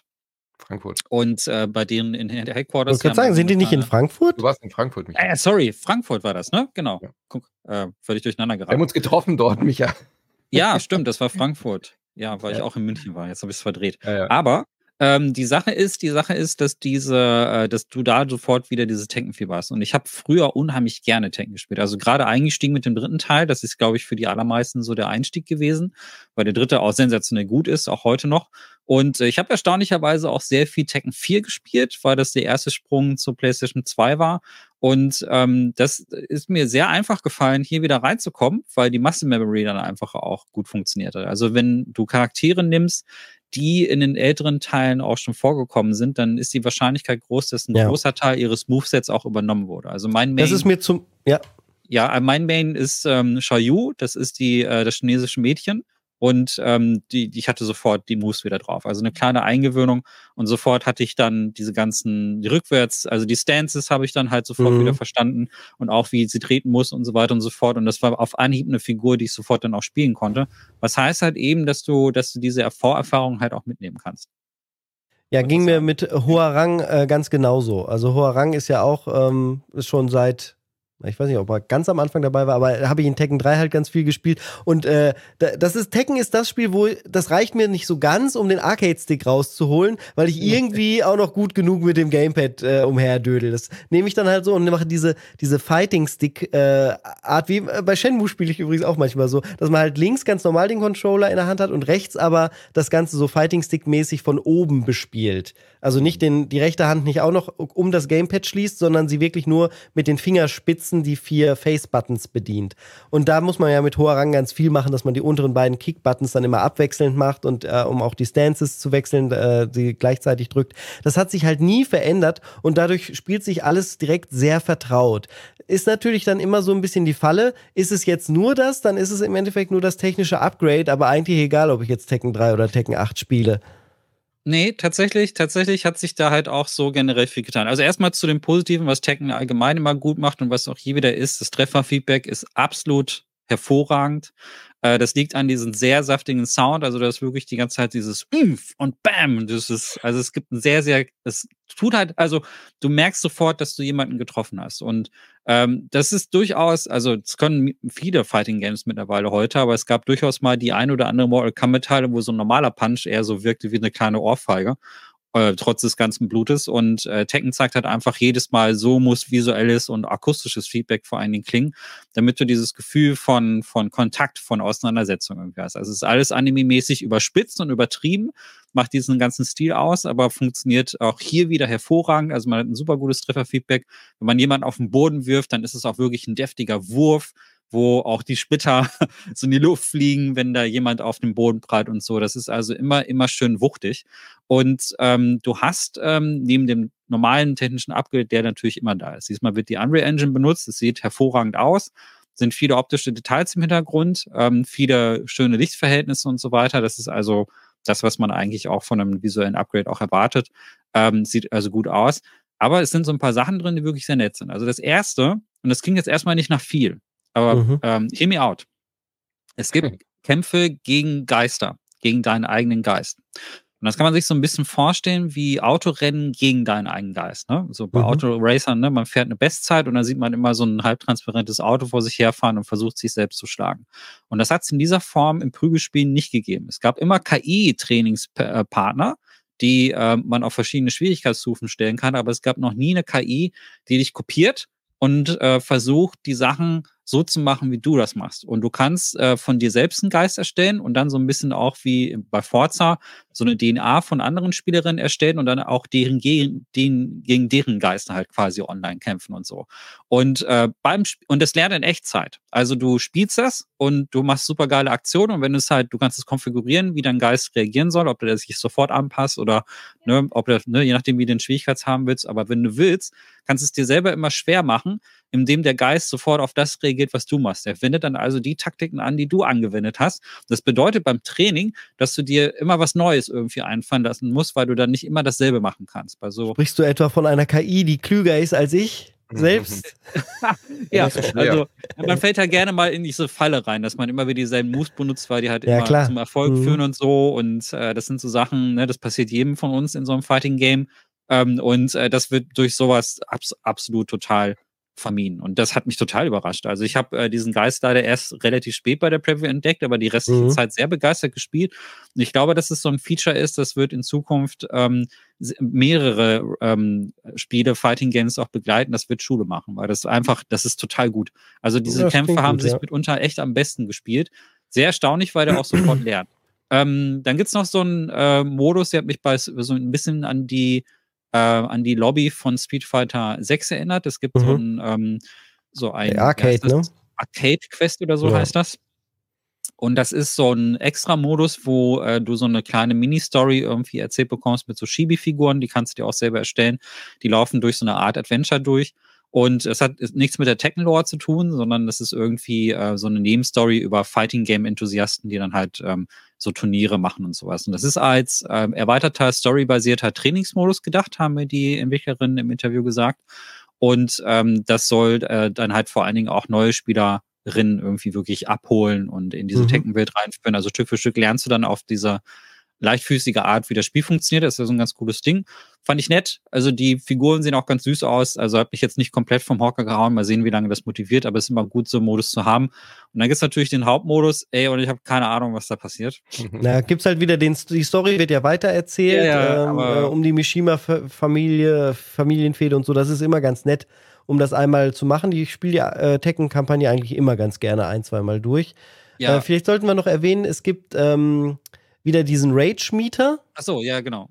Äh, also, dass wenn man unter 20% fällt, aber es ist auch bei so vielen Fighting Games inzwischen mal gemacht worden auf irgendeine Art, dass man dann mehr Schaden macht. Und es gibt auch wieder die, oder es gibt jetzt so eine Heat-Mechanik, glaube ich, hieß die, dass man so Heat-Engages machen kann, also so Spezialmoves, die mit einem Button funktionieren, um Kombos zu verlängern. Das ist also, äh, auf der einen Seite machen sie äh, da wieder, erhöhen sie die Komplexität. Äh, dafür ist, äh, sind die Kombos bei Tekken ja eh bekannt, dass du wirklich in so einen Endlosmodus kommen kannst, wo dann niemand mehr rauskommt aus den komischen Griffen, die dann dieser, äh, wie heißt der, Lion? Nee, Quatsch, dieser Löwenkopf-Wrestler. Weißt du, wer ich meine? Ja, ja. ja. Ähm, äh, der, der kann ja so eine Endlos-Kombo machen. Und das, das gibt es hier dann auch wieder zu einem Teil. Äh, aber gleichzeitig gibt es auch, wie äh, bei äh, wie bei Street Fighter und bei Mortal Kombat so eine neue zugängliche Steuerung, dass du halt noch mehr Spezialkombos dir direkt auf Einzeltasten binden kannst. Ähm, Finde ich also auch spannend, dass sie da zumindest mit der Zeit gehen. Das ist cool. Es spielt sich insgesamt durch diese neue äh, Mechanik ein bisschen aggressiver. Mhm. Ähm, das war auch so ein erklärtes Ziel von den Entwicklerinnen, dass sie so ein bisschen mehr Offensive reinbringen konnten. Tekken war schon immer sehr offensiv, aber das soll jetzt halt dadurch ein bisschen stärker werden. Also wenn da hat, ähm, Würfe sind zum Beispiel jetzt auch ein bisschen äh, stärker und effektiver. Also die wollen halt wirklich, dass die Leute sich äh, stärker ineinander verkeilen und nicht so defensiv spielen. Ähm, ganz interessanter Move. Und äh, vielleicht sollte man hier noch erwähnen, es gibt drei neue Figuren. Also insgesamt gibt es ähm, 32 Charaktere. Da sind viele ältere auch tatsächlich mit. Also es gibt Charaktere dabei, die hat man zum letzten Mal in Tekken 2 zum Beispiel gesehen, was ganz cool ist. Und ähm, es sind drei neue Charaktere dabei. Da gibt es einen Franzosen, mit dem fange ich mal an, den Namen habe ich vergessen, aber den habe ich nicht verstanden. Weil da, man braucht einfach auch mehr Zeit, um so ein Prügelspiel äh, zu spielen. Ne? Das hat mir nicht äh, gelangt, aber ich habe einen besseren Eindruck von äh, Rina bekommen und von Aze Kena, wenn ich ihren Namen richtig ausspreche. Ähm, Rina ist so eine, ähm, so eine kratzige Figur, ist eine Kratzbürste, habe ich das Gefühl. Also die macht immer so Sachen äh, mit Krallen und so und mhm. ein bisschen biestig. Und ähm, das ist ein Charakter, der, ähm, der sich, der sich halt ein bisschen, der hat so Attacken drauf, die sehr, sehr offensiv sind. Also die springt halt wirklich sehr, sehr stark nach vorn. Und ähm, bin ich sofort mit klargekommen, weil ich so auch mein Spielstil in Tekken, in Tekken generell ist. Ähm, und das ist eine der, der Figuren, die in der Story anscheinend auch eine große Rolle spielt, weil da ist immer so ein großes Fragezeichen, wo kommt die her, was hat die für, ähm, wie ist ihre Motivation? Und die hat sowas Catwoman-artiges. Also die hat so man weiß nicht so ganz genau, auf welcher Seite sie steht. So, also hat äh, nach außen hin wirkt sie ganz nett, aber dann gibt es immer so Szenen in der Story, die dann zeigen, dass sie doch anscheinend äh, ein doppeltes Spiel irgendwie spielt. In diese Richtung geht dieser Charakter. Und ähm, was mir aber sehr viel sympathischer war, war dann Azekena. Das ist eine peruanische Figur und äh, die hatte total die Eddie-Vibes. Äh, eine, eine was für eine Figur? Musst du mir nochmal aufklären. Aus Peru kommt die. Ach, eine peruanische, Peru. ja. Jetzt ja. habe ich es verstanden. Und äh, diese, äh, die kommt, ähm, die hat zum Beispiel so Vibes wie von Eddie. Vielleicht erinnert ihr euch, Eddie hm, ja, ist der Charakter, über den alle den, gemeckert haben. Ja, richtig. Wenn sie nicht über der, Hoarang gemeckert haben vorher, ja. Aber, aber der war trotzdem geil. Also das war einer der coolst animiertesten Charaktere, ja. die es überhaupt in Tekken gibt, weil der diesen, diese Breakdance-Moves hat. Ich glaube, der kam, kam aus Der wurde doch von seiner so. Schwester ersetzt später, ne? Kann sein, ja. Und äh, sie ähm, als Ikena ist ähm, so ähnlich vom, vom Vibe her. Also so eine Frohnatur, die kann äh, auf Tastendruck auch tanzen und äh, macht mhm. auch viele Moves, die sowas Tänzerisches haben. Und ist mir sofort sympathisch gewesen, diese Figur, und wird auf jeden Fall ein Charakter sein, den ich mir dann später im fertigen Spiel dann auch genauer angucke, also dann mehr lerne. Da habe ich, äh, also sie kann nicht nur das Tänzerische, macht diese Figur unheimlich schnell, sondern äh, du kannst auch sehr, sehr schnell ähm, in die Defensive springen. Das finde ich halt bei den äh, etwas bulkigen Charakteren immer schwierig. Also wenn man so diese Leitfiguren, diese dicken, klobigen Kerle irgendwie spielt, habe ich immer das Gefühl, dass diese Hitboxen auch so riesig sind, dass ich da kaum irgendwie ausweichen kann, dass es quasi nur mit Kraft ausgeglichen werden kann. Mein Spielstil passt eigentlich viel besser auf die äh, schmalen weiblichen Figuren, weil die auch ganz schnell aus der rausspringen können. Also wenn du irgendwie siehst, okay, ein Gegner macht jetzt einen Gegenangriff, dann springe ich dann meistens immer einen Schritt zurück, was bei Tekken einfach hervorragend funktioniert, dass du immer noch die Sidesteps machen kannst und die Ausweichschritte. Und das ist, ähm, das funktioniert bei Azukena halt richtig, richtig gut und ich fand äh, ihren, ihren tänzerischen Stil mega, mega cool. Und ansonsten kommen die Figuren zurück, die er erwartet. Also Shoyu habe ich ja gerade schon genannt ähm, äh, Jin und Kazuya und bla blub Dings, äh, diese dämonischen Dinger, der Teufel. Der normale so. Roster. Die, ja. die, sind, die sind dann auch mit dabei. Lilly ist wieder mit dabei, habe ich gesehen. Die Roboterfrau ist wieder mit dabei, habe ich gesehen. Ähm, also so eine Mischung. Ein paar Figuren fehlen. Eddie fehlt zum Beispiel. Ähm, der, der Typ aus Saudi-Arabien ist auch wieder dabei. Äh, Shahin heißt der, glaube ich. Und solche Sachen. Also es ist eine gute Mischung aus der ganzen Historie. Und ich finde mit 32 Figuren auch nicht zu wenig. Ähm, Stages hm. kamen mir ein bisschen wenig vor. Ich glaube, 16 wird es geben. Ähm, ja. Das finde ich auf Dauer, also ist, so ist das Trend, Minimum, würde ich sagen, ja. Ist so der Trend bei aktuellen Fighting Games, äh, dass es nicht so viele Stages gibt, äh, war mal mehr. Ähm, finde ich immer ein bisschen schade, weil die optische Abwechslung ist auf Dauer dann ja doch äh, relativ wichtig. Haben wir ja auch ähm, im Racing Cast rausgefunden, dass für dich immer wichtig ist, dass irgendwas visuell an dir vorbeizieht. Muss. ja, also, Und jetzt ist es bei den Stages auch deswegen, so. Deswegen war Dead or Alive auch immer bei den 3D-Stages für mich die Premium-Klasse, weil da gibt es ah, so verstehe. Sachen, ne, dass da passiert die ganze Zeit völlig absurder Kram im Hintergrund, aber ich finde das geil. Also ich brauche das. Gibt mir Spektakel. Ähm, auch wenn es nicht direkt mit dem Spiel was zu tun hat. Und das ist ähm, hier leider, also das sieht schon spektakulär aus. Also es gibt einen Kampf zum Beispiel auf den Times Square und da verändert sich auch die Tageszeit im Laufe des Kampfes. Das ist ein nettes Detail. Also startet dann halt so bei Sonnenuntergang und dann wird es irgendwann zu Nacht. Das sieht wirklich richtig gut aus. Ähm, aber für mich äh, könnte da auch ruhig ein bisschen mehr los sein. Also es sieht von der Beleuchtung super geil aus, aber ein bisschen mehr Action wäre nett. Aber hm. ähm, ist ansonsten gut. Ja. Achso, was wir müssen noch wissen, ist, wann es rauskommt, müssen wir vor allen Dingen noch wissen. Ja, äh, zwei Sachen noch. Äh, es gibt keine Endlos-Stages. Es gab Tekkens mit Endlos-Stages. Diesmal sind es Ringe. Man kann die Bande mhm. auch zum Kämpfen mitbenutzen. Das ist wichtig, dass man das weiß, weil man kann die Gegner danach auch wegbouncen und es gibt Moves, die mit der Bande funktionieren ähm, bei vielen Charakteren. Und ähm, äh, es gibt ein paar Stages, wo man auch Transitions hat. Also du kannst dann zum Beispiel den Boden durchbrechen mhm. und dann in der nächsten. Dead or Alive äh, technisch, ja. So Dead or Alive mäßig dann. Also das, das, solche Sachen sind da schon drin und das ist ganz cool. Und es kommt schon recht bald raus. Am, äh, ich glaube, 24. Erster müsste das sein, ne? So oder? ist es, ja genau. 24. oder 26. Mhm. Ich glaube 24. war es, genau. Ende und Januar. es gibt eine Demo. Äh, die Demo war jetzt nicht so, ist nicht so, natürlich nicht so umfangreich wie die Preview, die ich gespielt habe, aber man kann äh, jetzt auch eine Demo-Version runterladen. Und ähm, ich, äh, also ich habe so Bock. also ich habe da wieder bemerkt, dass Tekken einfach, also wenn man, wenn man mit Tekken 3 eingestiegen ist, ich habe so viele Nächte in Tekken verbracht. Wir haben immer und immer wieder gespielt. Das war, das, das, das ist mein Suchtding. Ja, wo Manu vorhin meinte, Steam wird Bild, mhm. macht ihn süchtig. Äh, Fighting Games haben mir bei mir diesen Effekt von, ich spiele noch eine Runde. Aber hast Jetzt du so eine, eine Sache, die so dein absoluter Favorit ist, wo du sagst, Tekken ist auf jeden Fall vor Mortal Kombat, vor Street Fighter oder? Bei mir ist es definitiv Street Fighter. Street Fighter ist bei mir auf der Nummer 1. Und dann das kommen ist, äh, andere. Ja, also von den 3D-Prüglern, da muss man schon zwischen 2D und 3D unterscheiden. Aber wenn wir ja. uns nur auf 3D konzentrieren, dann definitiv Tekken. Mhm. Und das teilt sich aber, es ist immer stimmungsmäßig entweder Soul Calibur oder, Soul Calibur, ne? oder ja. Dead or mhm. Alive. Also das sind schon die. Virtua Fighter natürlich. Hallo. Virtual, ja, Virtual Fighter finde ich geil. Virtua Fighter ist geil, aber schwer. Ja, ja, aber aber es, es gibt mich nicht so wie Tekken, muss ich sagen. Und auch nicht wie die anderen. Also das sind wirklich so, äh, aber ich bin auch einfach mit diesen Sachen aufgewachsen. Das war damals aber Tekken ist Ding. der beste Couch Koop. Ja, das denke ich. Das ist auch sagen, das, was man immer jedem geben kann. Ja. Genau. Kannst jedem ja, muss ich Dead sagen, or Alive geht auch mit allen. Ja, muss ich sagen, kommt ja. Mortal Kombat auch nicht hin. Also Mortal Kombat nee. One fand ich äh, schon ganz cool, aber ähm, irgendwie ich mag halt eben an Tekken auch, dass es nicht so ganz bernst ist. Ne? Du hast zwar immer diesen fetten Elektro-Soundtrack und äh, also Soundtrack auch wieder nur am Ballern und es ballert die ganze Zeit und es ist alles hyper. Mhm. Aber weil das so hyper ist, macht es auch wieder Spaß. Also ähm, dieser, bei Dead or Alive hast du ja diesen verrückten, absurden Humor irgendwie mit drin und du hast hier bei Tekken quasi dieselbe Übertreibung, nur dass es eher so ein bisschen in dieses Hyper-Stylized auch so mit reindrücken. Ne? Schwer zu beschreiben, aber Lederjacken und alles obercool und äh, alle sind super krass drauf und es sieht so ein bisschen alles ein bisschen aus wie eine Rave-Party. Finde ich aber geil und das, das mag, macht mir sehr viel Spaß und ich finde diesen Grundton generell bei asiatischen Fightern auch immer ein bisschen angenehmer, weil der hat auch wirklich was Sportliches und nicht so was Zermürbendes.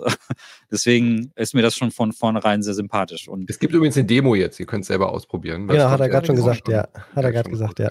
ja. Ähm, was lernen wir daraus? Das nächste Mal, wenn du zu einer Vorschau gehst und sagst, nee, da kann ich keine eigene Episode zu machen, überreden wir dich, dass wir das doch machen, weil ich glaube, wenn wir uns äh, zu zweit hingesetzt hätten, hätten wir auch eine ganze Episode anscheinend über Tekken wir machen aber, füllen wir machen können. aber auf jeden Fall zu dem Hauptspiel eine Folge. Da also, machen wir dann auf jeden Fall eine Eins. So ne? Bock, ja. richtig, richtig Bock. Also, äh, und ich habe es übrigens mit Gamepad und Fighting Stick ausprobiert, funktioniert beides hervorragend. Natürlich. Natürlich. Ich, also ganz kurz, bevor wir zum nächsten Gang kommen, ich muss mich ja. an der Stelle tatsächlich jetzt einfach verabschieden und würde euch beide in den dritten Gang alleine lassen, weil ich einfach äh, aus terminlichen Gründen jetzt in zehn Minuten wo sein muss. Und äh, das einfach, wir hatten uns da ein bisschen verplappert jetzt. Äh, da ist er. Seid die Affäre, böse. die Brettspielaffäre. Einfach, ich muss jetzt einfach die Brettspielaffäre live on stage hier. Sag uns aber noch schnell deine. Premiere übrigens, Premiere. Ich bin noch nie aus einem Podcast gegangen. Ja, Sag uns doch deine liebste Nintendo-IP, sonst ist aller sauer am Ende für äh, den Mailback. Meine, genau, der Mailback. Meine liebste Nintendo-IP ist natürlich Metroid. Okay. Und Nehmen wir mal mit. Mein Lieblingscontroller, weil es da gerade stand, ist der ähm, DJ Hero Controller. Ich liebe DJ Hero. Das beste Spiel, was je mit äh, Plastikcontroller rauskam. Alles klar. Ich habe euch lieb. Bis bald. Äh, ich muss jetzt tatsächlich einfach. Viel Erfolg auf deinem Termin. Wir wissen, dass er wichtig ist, sonst würdest du nicht gehen. Genau. So, gegangen Ciao. ist auch, und damit kommen wir in die News, äh, die E3 hat ein offizielles Ende angekündigt. Es hat sich anscheinend doch alles nicht mehr gelohnt, was man dort äh, geplant hatte. Es war ja noch geplant, dass ein Comeback kommt von der E3. Ähm, jetzt soll sie dann doch nicht äh, wiederbelebt werden, sondern die ESA hat gesagt, äh, das war es erstmal. Ich bin mir persönlich sicher, irgendwie werden sie es wieder schaffen. Der Name ist einfach zu groß, die, dass irgendeine Form von E3 wiederkommt, aber natürlich nicht mehr so, ähm, wie wir sie kennen. Wer sich, das wäre jetzt die Frage, hat noch niemals jemals, oder gibt es Leute, die noch nie jemals von der E3 gehört haben? Das war halt immer die wichtigste Branchenmesse, die ähm, am häufigsten in Los Angeles stattgefunden hat. Eine Zeit lang auch, äh, ich glaube, in Atlanta eine, eine, Zeit lang oder auch in anderen ähm, Teilen von, von LA. Ich war insgesamt, ich glaube, neunmal da. Ich konnte jetzt meine. Neunmal? Ja, konnte keine zehnte äh, E3 ranmachen. Das ist auch ein bisschen traurig, aber ich weiß ja, was es für ein Privileg war, da sein zu dürfen und von dort berichten zu, zu können. Von daher bin ich schon so ein bisschen traurig, weil die E3 für mich immer was sehr haptisches und greifbares war. Das war für mich die Spieleindustrie in Reinform, wenn man da gewesen ist. Besonders zu der Zeit, als sie noch nicht für die Öf Öffentlichkeit geöffnet war. Das war ja jetzt zuletzt dann ein Konzept, äh, die sie sich, das sie sich ausgedacht hatten, dass sie so ein bisschen Richtung Gamescom gehen wollten und dann halt auch ähm, man Tickets als Privatperson kaufen konnte, um da reinzugehen, hat die Arbeit dort halt aus Journalistensicht dann ein bisschen äh, erschwert. Ursprünglich war es ja als Industriemesse an den Start gegangen in den 90ern und auch in den frühen 2000ern. Aber auch da hat es sich ja herausgestellt, das wird halt immer weniger gebraucht, weil weniger physische Spiele in Läden stehen und dort gekauft werden. Also warum sollte jemand von GameSpot oder vom Mediamarkt oder wie auch immer, äh, also das Äquivalent in Amerika, dann dorthin gehen, um da Deals zu machen, um da darüber zu reden? Da gibt es einfach nicht mehr den Bedarf zu. Dann kam Nintendo mit der Direct, dann kam die Pandemie noch dazu. Immer mehr Gründe, warum es nicht sinnvoll ist, Millionen auszugeben, um dort eine Messe äh, für die Industrie selber stattfinden zu lassen. Immer mehr Firmen sind abgesprungen. Äh, Electronic Arts erinnere ich mich dran, die ja jetzt mit ihrem EA ich glaube EA Play, ich weiß nicht mehr genau, wie es hieß. Auf, oder ähm, die hatten auf jeden Fall sich auch schon ausgebürgert und so ein eigenes Event dann an der Seite gemacht, wo man hingegangen ist, aber äh, man ist nicht wirklich zur E3 gegangen. Ich weiß nicht, was sind deine Gedanken, Micha, zur E3? Bist du ein bisschen traurig, dass es die nicht mehr gibt? Bist du froh, weil es eh blöd war mit den Pressekonferenzen in der Nacht? Oder wärst du mal gern da gewesen? Warst du mal da? Mir ist die völlig egal. da, da hast du auch nichts verloren. Nee, wirklich Krass. nicht. Also ich habe, ich wäre da auch nicht hingefahren. Ich war, ähm, ich äh, bin eh nicht so der Messenmensch. Also ich mag Messen schon, aber nicht im Speziellen diese großen Spielemessen. Da bin ich mhm. kein großer Fan von. Ähm, ich finde so kleinere Spielemessen, EJX Berlin fand ich super angenehm. Ich finde die Play super angenehm. Ich finde die Indie-Messen, die finde ich cool. Ähm, und dann gibt's auch, oder die Sachen, die speziell für ein monothematisches äh, Entwicklerding ist. Ich würde ganz gerne mal zu dem Unreal Fest zum Beispiel, das würde mich total interessieren. Ähm, das sehe ich immer nur im Stream. Äh, solche Sachen finde ich cool, aber diese großen, äh, richtigen Bassmessen, die wirklich darauf ausgelegt sind, auch wirklich ein großes Mainstream-Publikum zu erreichen, finde ich einfach nur anstrengend. Es ähm, war aber natürlich jahrzehntelang, würde ich schon sagen, zumindest äh, so von 2002 bis 2012 war halt die E3 das wichtigste Medium, um große Neuankündigungen äh, mitzubringen. Ich kann mir gar nicht vorstellen, wie die Industrie ein solches Wachstum hätte vollziehen können, wie es das ja gemacht, wie sie das ja gemacht hat, ohne die E3. Also alle Augen waren immer gerichtet auf dieses eine Event. Nur dort haben wir dann Großankündigungen wie das erste Uncharted und so bekommen. Oder ich kann mir auch gar nicht vorstellen, wie es gewesen wäre. Äh, also das war so der größte Moment, als das Final Fantasy Remake äh, angekündigt wurde oder halt Shenmue 3, so Back-to-Back -back 2015 auf der E3.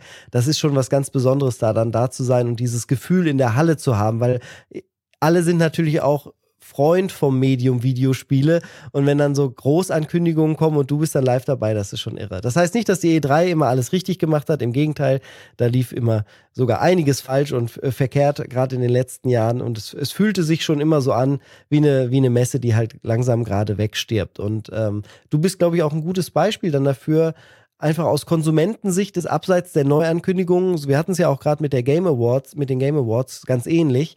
Da sagen ja viele, ja, es gibt ja jetzt eh die Game Awards, die sind sowas wie die E3 im Winter. Stimmt natürlich überhaupt nicht, aber aus Sicht des Konsumenten ist es schon so. Es ist halt einfach irgendwas, was stattfindet, wo am Ende ganz viele Neuankündigungen abfallen. Und daher kommt die Relevanz. Und ja, aber da braucht man halt, halt nicht das Convention Center für. Und da muss man auch kein Unternehmen sein, was da Millionen reinbuttert, damit man da eine Stadt Standpräsenz hat, wenn man in der heutigen Zeit alle so erreichen kann. Ich denke, das größte Opfer an der ganzen Sache ist, dass die ganzen Nebenveranstaltungen jetzt natürlich nicht stattfinden, weil das ist auch bei der Gamescom so und bei sehr vielen anderen großen Messen, dass du, weil ja ganz viele Journalisten und ganz viele Spielefans aus der ganzen Welt zusammenkommen zu so einem Event, ähm, haben halt viele parallel noch so ein Indie-Fest zum Beispiel gemacht oder irgendwie ne, irgendeine andere Parallelveranstaltung in derselben Stadt. Und äh, das, das geht jetzt verloren. Das ist, das ist das, das größte Opfer, finde ich. Ähm, also weil ich emotionslos bin, heißt es nicht, dass die E3 nicht, dass ich nicht sehe, dass die wichtig war. Die war schon wichtig. Ähm, das ist nämlich der große Erfolg an solchen, solchen Messen, dass, dass, dass es ein zentraler Termin ist, an den, den haben sich alle Leute eingetragen, sind da hingefahren und so weiter und so fort. Äh, ich hätte die E3 wahrscheinlich selber nur mal kurz besucht. Also klar wäre ich mal interessiert gewesen, das irgendwie auch mal live zu sehen. Und hätte mir wahrscheinlich einmal auch gereicht. Aber das Drumherum ist natürlich das Geile, ne? dass die Leute sich treffen und so. Und ich finde, davon lebt ja. das. Und das ist, ich denke, das ist der größte, zumindest aus meiner Sicht, der größte Verlust. Mhm. Ähm, das, wenn ich mich war, nämlich auch bei der Gamescom eigentlich immer das Geile, dass man halt drumherum, da gab es dann halt auch Ausstellungen. Dann hat, haben dann irgendwie. Da sieht man auch die anderen Sachen. Leute von den Redaktionen, ja. die man mal wieder trifft, ja. Ja, auch so, auch, auch, für, auch für Leute, die jetzt nicht in dem Pressebereich irgendwie sind, für die gibt es halt parallel ganz viele Sachen. Da gibt es Ausstellungen, da gibt es Sachen von Unis, die veranstaltet werden in ähm, also jetzt zum Beispiel in Köln ist es so, dass dann halt das Cologne Games Lab zum Beispiel mhm. auch relativ mhm. regelmäßig parallel auch die Sachen macht, weil die sagen, okay, wenn die Leute eh schon hier sind und vielleicht tagsüber zum Messe gehen, dann haben wir abends noch so eine Veranstaltung, bieten wir den an, äh, wenn ihr schon da seid und das ist geil. So etwas, für sowas ist es natürlich extrem wertvoll, auch diese Großveranstaltung zu haben. Und ähm, auch wenn ich da jetzt selber nicht so mega Fan von bin, ist der Benefit natürlich trotzdem für die Community einfach schon sehr groß, muss man einfach sagen. Mhm. Und das ist insofern schon schade. Ähm, aber du hast recht, da wird es eine Alternative geben. Das ist jetzt einmal so ein, die fallen einmal, und dann vielleicht ein paar Jahre gibt es das jetzt nicht. Dann ja, die Alternative gibt es ja schon in Form von den äh, Summer Games Fest oder wie es heißt, auch von ja, Jeff irgendwann, Keighley, ne? Irgendwann haben die Leute auch keinen Bock mehr, die ganze Zeit nur zu Hause zu sitzen und dem Kili dabei zuzusehen, wie er sich da am Kopf und Kragen sponsort sondern dann kommt das wieder. Also ich meine, die Kritik an Kili ist ja auch da. Also er macht das, also auch mhm. wenn er da geübt drin ist und so, aber dieses äh, Mountain Dew Meme mit den Doritos und so ist ja nicht umsonst über die Jahre hinweg extrem äh, oft zitiert worden, weil es, weil viele Kili auch noch so sehen und er ja im Prinzip auch diese starke One-Man-Show um sich herum kart und also spätestens dieses Jahr mit Kojima auch wieder klar ist, dass das Ganze schon eine große Vetternwirtschaft ist und so. Also mhm. dadurch, dass diese. Das ist es, ja. Ja, und das, das will, die E3 wirkte halt nicht wie eine Vetternwirtschaft. Das muss man sagen. Also klar waren da die großen Big Player mit am Start. Äh, aber die Leute hatten es selber in der Hand, die großen Firmen. Ja, genau. Da hatte Sony halt so mit ihrer eigenen Vetternwirtschaft, da hatte Xbox ihren Part mit der eigenen Vetternwirtschaft und Nintendo ja. ihren Part mit der eigenen Vetternwirtschaft. Ja, aber die ja. waren halt alle irgendwie da und das war dann halt, dann waren es halt viele Familien quasi drumherum, die irgendwie sich da gekarrt haben. Und äh, hier bei der Key-Veranstaltung, das ist auch, ähm, hatte ich glaube ich auch beim letzten Mal, als wir darüber gesprochen haben, auch gesagt, oder ich glaube, das war sogar Anne, die das angesprochen hat. Das ist halt einfach das Ding, um diesen Menschen drumherum. Und äh, dem ist den, da wird dann bei anderen Sachen nicht so genau hingeguckt. Es sind aber viele Sachen auch einfach unter dem Tisch gefallen. Ähm, mhm. Das ist halt ein bisschen schade. Ich glaube, das macht man jetzt so zwar ein paar Jahre und irgendwann haben die Leute auch mal wieder Bock auf eine etwas größere Veranstaltung und dann wird sich wahrscheinlich so, da wird ein kleiner neuer Start dann irgendwie kommen. Da wird die nächste neue E3 vielleicht auch nicht mehr so heißen, dann macht man sich vielleicht einen anderen Namen oder so oder die wird dann ein bisschen kleiner starten oder sowas, wie das so ist. Mm, ja, das wird es einmal geben, aber ich glaube schon, dass der Name E3 einfach zu krass in die, in die Köpfe ja. gebrannt ist, dass der auf jeden Fall in irgendeiner Form zurückkommt. Äh, aber wie, das wird die Zukunft zeigen. Die Zukunft wird nichts mehr zeigen von The Day Before. Hast du von diesem Scam ja. was mitbekommen? Ja.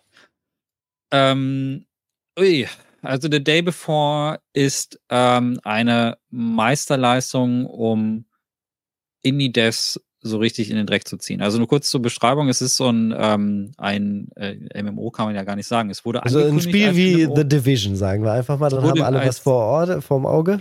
Genau, also alle wollten, dachten, es wäre so ein Taktik-Zombie-Apokalypse-Ding, so in Richtung Division. Das wurde auch so vermarktet und man sieht auch ähm, verlassene Städte und Großstädte, die ähm, man erforschen kann und man läuft da rum mit Leuten, mit Überlebenden und so. Und die Idee war eigentlich, dass die, ähm, dass man das Ganze auch großartig im Multiplayer spielen kann und so. Und so wurde das vermarktet. Und das Spiel ähm, war dann sehr, sehr lange in der Kritik, weil man äh, Zweifel hatte, ob das nicht, ob das auch tatsächlich all diese Mechaniken drin hat, die auch in diesem Teaser angesprochen worden sind, weil die Entwicklungsgeschichte von dem Indie-Studio vorher, die war jetzt nicht so ambitioniert. Also die Spiele, die sie gemacht haben, kamen auch raus und die waren jetzt auch nicht schlecht, aber die waren halt nicht so auf dem Niveau von einem diesem AAA-Ding, das sie da versucht haben anzupeilen. Ne? Sie wollten ganz bewusst halt wirklich dieses Publikum abholen, die sich sowas wie The Division erhoffen. Naja, das ist aber tatsächlich rausgekommen. Also ein Spiel gab's insofern. Also sie haben halt ein bareborn Game gemacht mit äh, grundlegenden. Das keines Mechaniken. dieser Features wirklich gehabt hat. genau, es hatte kein einziges dieser Features. Man konnte spielen, es hatte Missionen und so. Man muss, äh, man muss sagen, viele Leute sagen, es war kein echtes Spiel. Das war schon ein echtes Spiel. Es war ein schon, schlechtes, war ein richtig schönes, schlechtes Spiel, ja. Ja, es war ein schlechtes Spiel, aber es war ein Spiel. Also es hatte ja. die grundlegenden Sachen drin. Es war nichts, fast nichts von dem drin, was sie versprochen haben. Das ist es halt der Betrug aber, da dran, ja. Genau, und das ist der Betrug da dran. Der Betrug ist nicht, dass das Spiel irgendwie, äh, also es ist teilweise kompletter als viele andere Scam-Titel, das muss man mhm. fairerweise sagen. So, naja, und vier Tage nachdem das jetzt rausgekommen ist, nachdem auch klar wurde, dass diese, dass diese Features nicht mehr kommen, hat das Studio angekündigt, ähm, äh, sich zu schließen und auch nicht mehr an The Day Before weiterzuentwickeln. Und die Leute, die jetzt halt über diesen, ähm, diesen Zeitraum, ich glaube zwei Stunden sind es bei Steam, ähm, über den Refund-Period draußen, die können es auch nicht mehr zurückgeben, das Geld ist weg. Äh, ja, äh, und genau, und der Publisher hat aber angekündigt, dass sie jetzt doch äh, Refunds äh, entgegennehmen. Also die Leute werden nicht äh, ganz um ihr Geld kommen. Also es ist allgemein durch diesen großen äh, Vorwurf, der im Raum steht, natürlich der Täuschung, hätte es wahrscheinlich nie Bestand gehalten. Die Leute hätten immer ihr Geld irgendwie wieder zurückfordern können. Da ist der Publisher jetzt eigentlich der, der ja, ich würde es fast als Publisher-Betrug eher bezeichnen, weil der Publisher halt derjenige ist, der jetzt finanziell natürlich A, Gelder gegeben hat und Gelder jetzt hinten raus auch noch bezahlen muss für die Refunds und alles. Ähm, ich, das Studio ist schon mir sehr suspekt. Sie sagen auch vor allen Dingen jetzt noch auf äh, X, ähm, haben sich ein paar Entwickler dann zu Wort gemeldet, so von wegen, ja, das war halt unser erstes großes Projekt. Äh, mal gucken, wie es dann weitergeht. So nach dem Motto, wir, sie, wir haben uns nur verkalkuliert, äh, weil wir halt neu in the game sind. Das ist schon ein bisschen mega dreist. Ähm, ja. Da wäre ich jetzt extrem vorsichtig, was von den Menschen in Zukunft kommt, weil das ist mir dann zu offensichtlich, dass das natürlich auch vorher hätte auffallen müssen und äh, keine Ahnung, wer da beim Publisher verantwortlich war, dass das nicht vernünftig kontrolliert wurde, vor, bevor es auf den Markt kam. Aber eine riesen Shitshow, kann man nicht anders sagen, die hier öffentlich einmal sich ausgebreitet hat. Und das ist schade. Ähm, es ist schade auch in der Hinsicht, weil es so ein präsenter Titel war der hat ähm, in der Presse, weil, also in der Presse wird immer das genommen, was die meisten Leute anklicken und das war einfach das Drama überhaupt, dass man immer wieder ausgraben konnte. Das konnte man halt schön verklickbaiten. Und das hat so viel Aufmerksamkeit und so viel Atem eingenommen, dass das quasi die, äh, die Aufmerksamkeit von vielen, vielen anderen interessanten kleineren Spielen auch wirklich weggegangen ist. Das ist das Erste. Das ist sehr, sehr schade. Alle haben jede Sau kennt The Day Before und ganz viele Leute haben es auch aus Neugier einfach gespielt und ganz viele Leute haben es gestreamt. Und ähm, das, äh, das, also insofern ist die Rechnung für dieses Indie-Team total aufgegangen. Also weil die, die haben halt quasi damit kalkuliert, auch vielleicht wahrscheinlich irgendwann gesagt, okay, das ist jetzt das Ding, so werden wir wahrgenommen von der Presse, geben wir denen das halt auch. Und ähm, dass der Erfolg äh, so doof das klingt, der Erfolg hat sich ja für die auch ausgezahlt. Also die mhm. gehen da wahrscheinlich mit einem Gewinn irgendwie raus.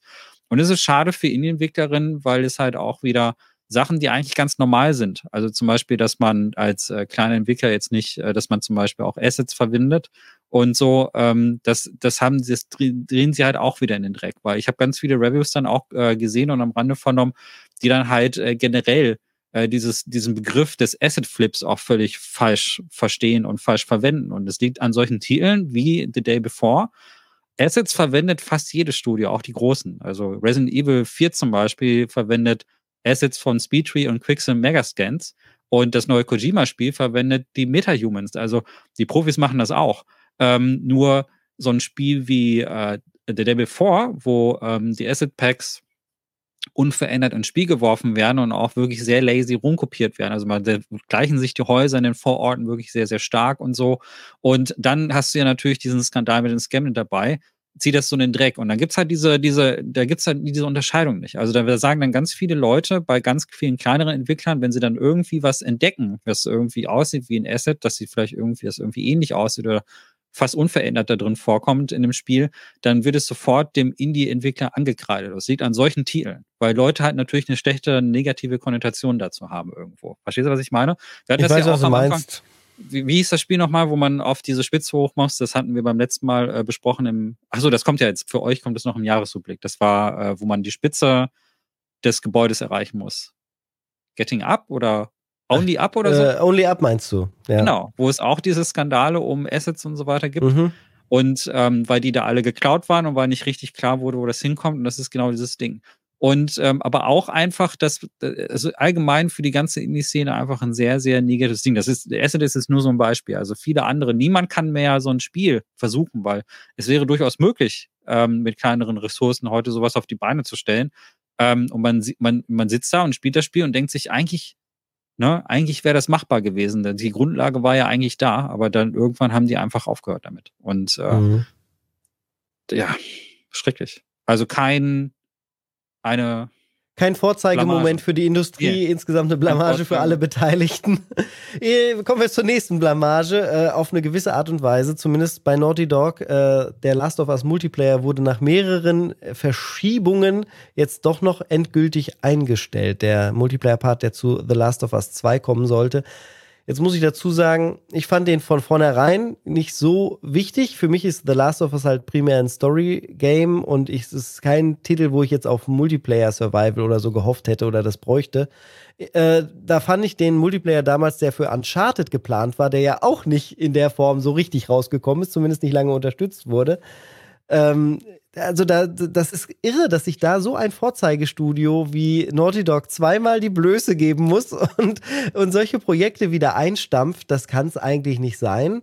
Und auf der anderen Seite denke ich so, ja, aber ich hätte euch auch, also wenn ihr mich gefragt hättet, hätte ich euch vorher gesagt, dass das wahrscheinlich eine blöde Idee ist. ah, bin, bin ich bei dir. Brauche ja. ich nicht. Also ich, ähm, es ist wie der Multiplayer von Uncharted den ich ja. auch nicht verstanden habe. Ja. ich habe hab Uncharted 3 war das oder so. Ja. ja. ist nett, kann man mal ausprobieren so, aber hat mich jetzt ehrlich gesagt nicht umgehauen. Also das sind ja, sind schon, also der Uncharted Multiplayer, der war schon kompetent. Ich sage jetzt nicht, dass es schlecht war, es war jetzt mhm. so, dass ich den nach einmal initial austesten halt nie wieder äh, angefasst habe, weil es mich, ähm, weil das jetzt nicht unbedingt das ist, weshalb man ein Naughty Dog Spiel spielen möchte. Genau. Und ich verstehe nicht, warum sie da nicht, ich weiß nicht, das muss ja irgendwie auch tatsächlich finanzielle Gründe haben, weshalb sie Genau, überlegen. sie wollen halt, äh, die Leute spielen halt The Last of Us 2 durch und packen es dann auf den Gebrauchtmarkt und dann kaufst du es nochmal für 40 und dann kaufst du es für 30 und dann kaufst du es vielleicht nochmal für 20, aber es ist bei äh, Naughty Dog halt nur einmal der Initial Sale von 70 Dollar oder 70 Euro angekommen. Das ist, glaube ich, das Hauptproblem, was sie halt haben, wenn sie einen primären Story-Modus verkaufen. Von daher kann ich das schon verstehen, aber das ist dann, dann denkt euch was anderes aus, dann macht da Episoden draus oder sonst was, wenn es ansonsten äh, das Geld nicht einspielt. Und auch das ist aber ja nicht der Fall. Denn The Last of Us 2 war ein finanzieller Großerfolg schon jetzt. Da kriegen nur wieder ein paar Leute irgendwelche Higher-Ups, die äh, sich nicht äh, einfach so in die Öffentlichkeit stellen und sagen, ja, wir waren das. Die haben gesagt, wir brauchen noch mehr, hier können wir noch mehr Kohle machen. Wir brauchen eine, zu dieser tollen Marke einen Multiplayer, vielleicht einen Season Pass, ein paar, also diese ganze Sache, die man eigentlich nicht will, wollen halt Leute, die sehen, dass da man damit halt viel Geld machen kann. Das muss der einzige Grund sein. Das kann aber eigentlich nicht sein, weil man müsste seine eigene Marke in Schutz nehmen, denn die wird mit so einem schlecht gemachten oder einem Multiplayer-Modus, der nach zwei Monaten schon wieder keine Sau mehr interessiert, sondern nämlich eher sogar negativ beeinflusst.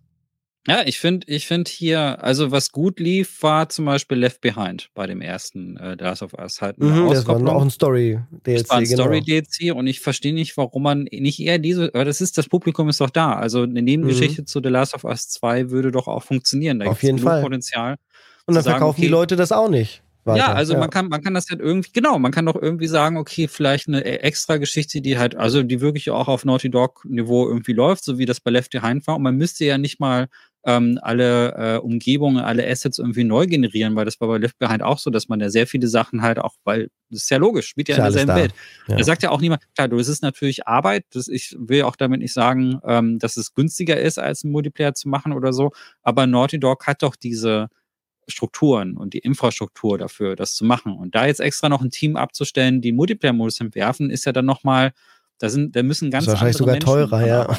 ja, das ist, das ist ja quasi eine Neuentwicklung insofern, also Gameplay-mäßig. Klar kann man da auch dieselben Assets benutzen und muss dann nicht alles neu machen und man kann die Narrative weglassen, aber das, ich weiß, Studio wie Blizzard, die Ewigkeiten an so einem Overwatch oder so sitzen oder Counter-Strike oder solche Dinge ähm, von Valve oder so, das hat, dauert ja nicht umsonst Jahre, bis da mal ein neuer Teil kommt und bis das optimiert ist und so weiter und so mhm. fort. Man ballert nicht mal eben so ein Spiel wie Apex raus oder so. Da, ja? Das ist genau das, was ich mich auch frage. Ich meine, das ist ja, eigentlich zeigt das, dass die Leute, die es machen, selbst so eine kleine Identitätskrise haben müssten.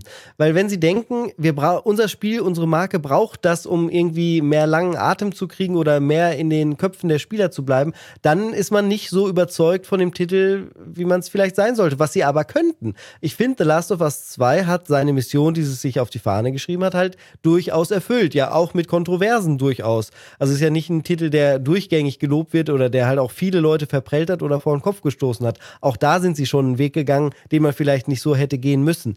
Und das halt von so einem Studio wie Naughty Dog, da scheint es irgendwie, zumindest kommt es mir dann so vor, intern ein bisschen zu bröckeln, äh, auch was das Selbstwertgefühl oder das Selbstbewusstsein angeht.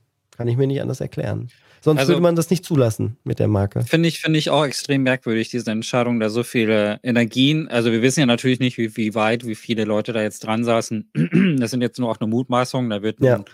Jason Schreier kommen müssen und äh, da aufdecken, wie viele Leute und wie viel Geld da reingeflossen, wissen wir nicht. Kann auch sein, dass es ein mhm. ganz kleines Nebenprojekt war und die dachten. Aber dann hat das Marketing natürlich wieder scheiße gebaut, wenn sie dann damit so losrennen, weil dann ist es genau. so ein Shadow Drop kurz vor Weihnachten. Ey, wir haben diesen Modus übrigens auch, den haben acht Leute mal eben programmiert. Habt da drei Monate Spaß mit. Dann ist es ein cooles Ding für, ah, ist ja echt schön. Aber so wurde es ja nicht vermarktet. Vermarktet wurde es halt. Und dann kommt der Multiplayer, das ist hier das Ding, da, da kommen so und so viele Maps und es soll noch äh, kontinuierlich mehr kommen, das haben sie auch schon gesagt, hatten sie angekündigt, dass es also Support geben soll hinten raus. Die wollten da raus einen Live-Service-Betrieb mitmachen und eben nicht ja. diesen kleine Goodie für Danke, dass ihr The Last of Us 2 gekauft habt. Hier ist übrigens noch ein bisschen was, was ihr machen könnt. Ich finde, also für mich als jemand, der viele Singleplayer-Spiele spielt, für mich ist jetzt zum Beispiel, auch wenn viel gemeckert wird, das Remaster von The Last of Us 2 tatsächlich deutlich attraktiver als Multiplayer, weil ich habe damals The Last of Us zum Beispiel nicht zu Ende gespielt, weil es mir in der Pandemie zu heavy war. Ich glaube, das habe ich mhm. öfter mal erwähnt. Und es wird ganz viele Leute geben, die es äh, im Gegensatz zu mir vielleicht äh, gar nicht gespielt haben, die jetzt dann und dann einfach gewartet haben oder einfach vergessen haben, dass das Spiel existiert. Gibt's auch. Also ja, ne, vielleicht, vielleicht einfach nicht so im Blick gehabt und dann kommt jetzt dieses Remaster. Klar, und die Leute, die es vorher schon gespielt haben, Day One, die fragen sich jetzt, äh, okay, brauche ich nicht unbedingt als zweites Mal, aber da ist ja immer noch ein potenzielles Publikum, die, äh, die einfach auf eine neue Gelegenheit gewartet haben. Vielleicht hast du es auch damals für PS4 gekauft, deine PS4 hast du weggegeben, du wartest jetzt irgendwie auf ein Patch oder auf irgendwas Neues. Es, es gibt tausend Gründe, weshalb man halt das Remaster spielen will. Und ähm, ich glaube, dieses, dieses Presse-Echo oder auch generell diese, diese, diese Unzufriedenheit ist gar nicht so groß bei den Leuten, weil ähm, die, ich denke, die meisten sind eher froh, dass es da eine neue Version gibt. Kommt jetzt natürlich auf den Preis an. Ähm, aber davon abgesehen glaube ich schon, dass es attraktiver ist als Multiplayer. Also lieber nochmal eine Neuauflage und dann vielleicht einfach Sachen erzählen. Weil ich verstehe auch nicht, wenn die Geschichte so kontrovers ist, ähm, dann kann, könnte man doch äh, gerade neue Perspektiven aufzeigen, indem man halt eine Nebengeschichte erzählt. Wie viel besser die Geschichte von The Last of Us 1 geworden ist, weil es Left Behind gibt. Wirklich. Da gibt es eine Lücke in der Hauptstory. Ein so ein Gap wo mhm. der Hauptcharakter und ich, ich weiß nicht, ich glaube, das Add-on haben nicht so viele Spiele gespielt, also Spielende gespielt da draußen, wie du glaubst. Ich fand das äh, hervorragend. Ich, ich, ich fand das auch ein sehr gutes, aber ich glaube ja. nicht, dass das wirklich ein relevanter Punkt war. Vielleicht kurz mit Zahlen unterbuttern. Tatsächlich ist es so, dass das erste Last of Us hat halt ungefähr 27 Millionen verkaufte Einheiten und das von dem zweiten, was man weiß, war das letzte, was sie ähm, 22 bekannt gegeben haben, waren halt nur 10 Millionen. Das ist schon drastisch weniger. Muss man natürlich auch dazu sagen, vielleicht hatten die Leute keine PS4 Pro, die ja nun schon empfohlen galt für den Titel.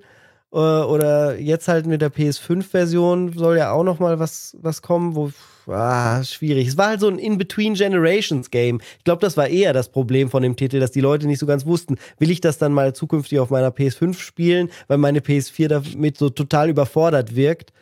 Ähm, ich habe es auf der PS4 Pro deswegen, gespielt, ich fand das okay, aber ich weiß halt nicht, wie es auf der normalen war. Ja, deswegen sage ich ja, Remaster funktioniert schon. Einfach mhm. eine dedizierte PS5-Version, vielleicht mit ein paar Benefits, die die Konsole hat und so. Es muss ja, ey, du hast ja diesen Unterschied ja auch schon bei dem Remaster von dem ersten Teil gesehen und so. Also auch da, ich habe mich gef schon gefragt, warum so früh. Äh, da habe ich aber gespielt und muss sagen, doch. Also wenn ich jetzt, wenn ich den ersten Teil nie gespielt hätte, und solche Leute gibt es, die dann die Serie sehen und dann sagen, okay, geil, ähm, das kommt noch dazu, dass da viel Geld ja. reingeflossen ist. Also ja, genau. jetzt will man halt was mitnehmen und vielleicht haben sie ja, wie gesagt, es waren ja nur Mutmaßungen, was ich gerade gesagt habe. Vielleicht mhm. ist es ja auch so, dass sie jetzt äh, gesagt haben, nee, stimmt, wir haben jetzt durch die Serie nochmal Aufwind, jetzt kommt die neue Plattform, wir müssen unsere Marke nicht mit Multiplayer, und das jetzt nicht falsch verstehen, verschmieren. Aber es ist halt eine Identitätsgeschichte, äh, wenn man Multiplayer so reinmacht und da den Fokus drauf setzt. Das passt eigentlich nicht zu The Last of Us, wenn da diese Hauptcharaktere teilweise rumrennen und sich gegenseitig die Köpfe wegballern. Würde ja auch das, ähm, die, die Botschaft dahinter, also soweit wie ich genau. gespielt habe, ist es ja eine Geschichte über die Gewaltspirale, die dort entsteht. Mhm, ähm, richtig. Und es gibt ja keinen richtig gut oder böse. Und es funktioniert in diesem Story-Kontext, auch wenn du jetzt selber äh, natürlich immer eine Rolle einnimmst und spielmechanisch sehr viele Menschen umbringst, ist es aber am Ende so dargestellt, dass es nichts Gutes ist, dass die Leute. Nee, das ist eine krasse Verrohung, genau. Das ist eine krasse Verrohung und die Leute gehen psychologisch daran kaputt auch, also das meine ich auch wirklich positiv. Das hat so bei mir gewirkt, dass ich, äh, da ging es mir eh schlecht und ich so, oh Gott, nee, das kann ich jetzt gerade nicht. Das ist mir zu viel. Ich spiele lieber SpongeBob. und ähm, das war, ja, und das, aber das funktioniert. Und daraus Multiplayer machen, wird ja irgendwie diese Message total verwässern. Ja, also das, ja. da kannst du ja das nicht transportieren, wenn du dann ein Scoreboard hast und da steht irgendwie, wie viele Leute du umgebracht hast. Ähm, denke nicht, dass es so gut funktioniert.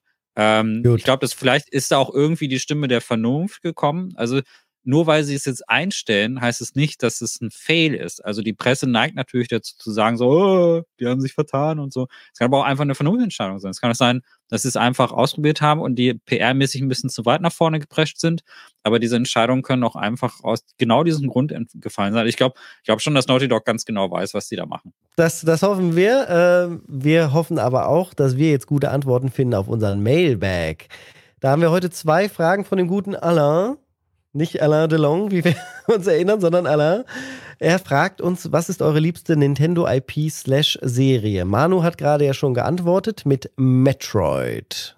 Jetzt bin ich mal gespannt, was du sagst. Ich muss nämlich noch grübeln. Sorry, es ist bei mir auch Metroid.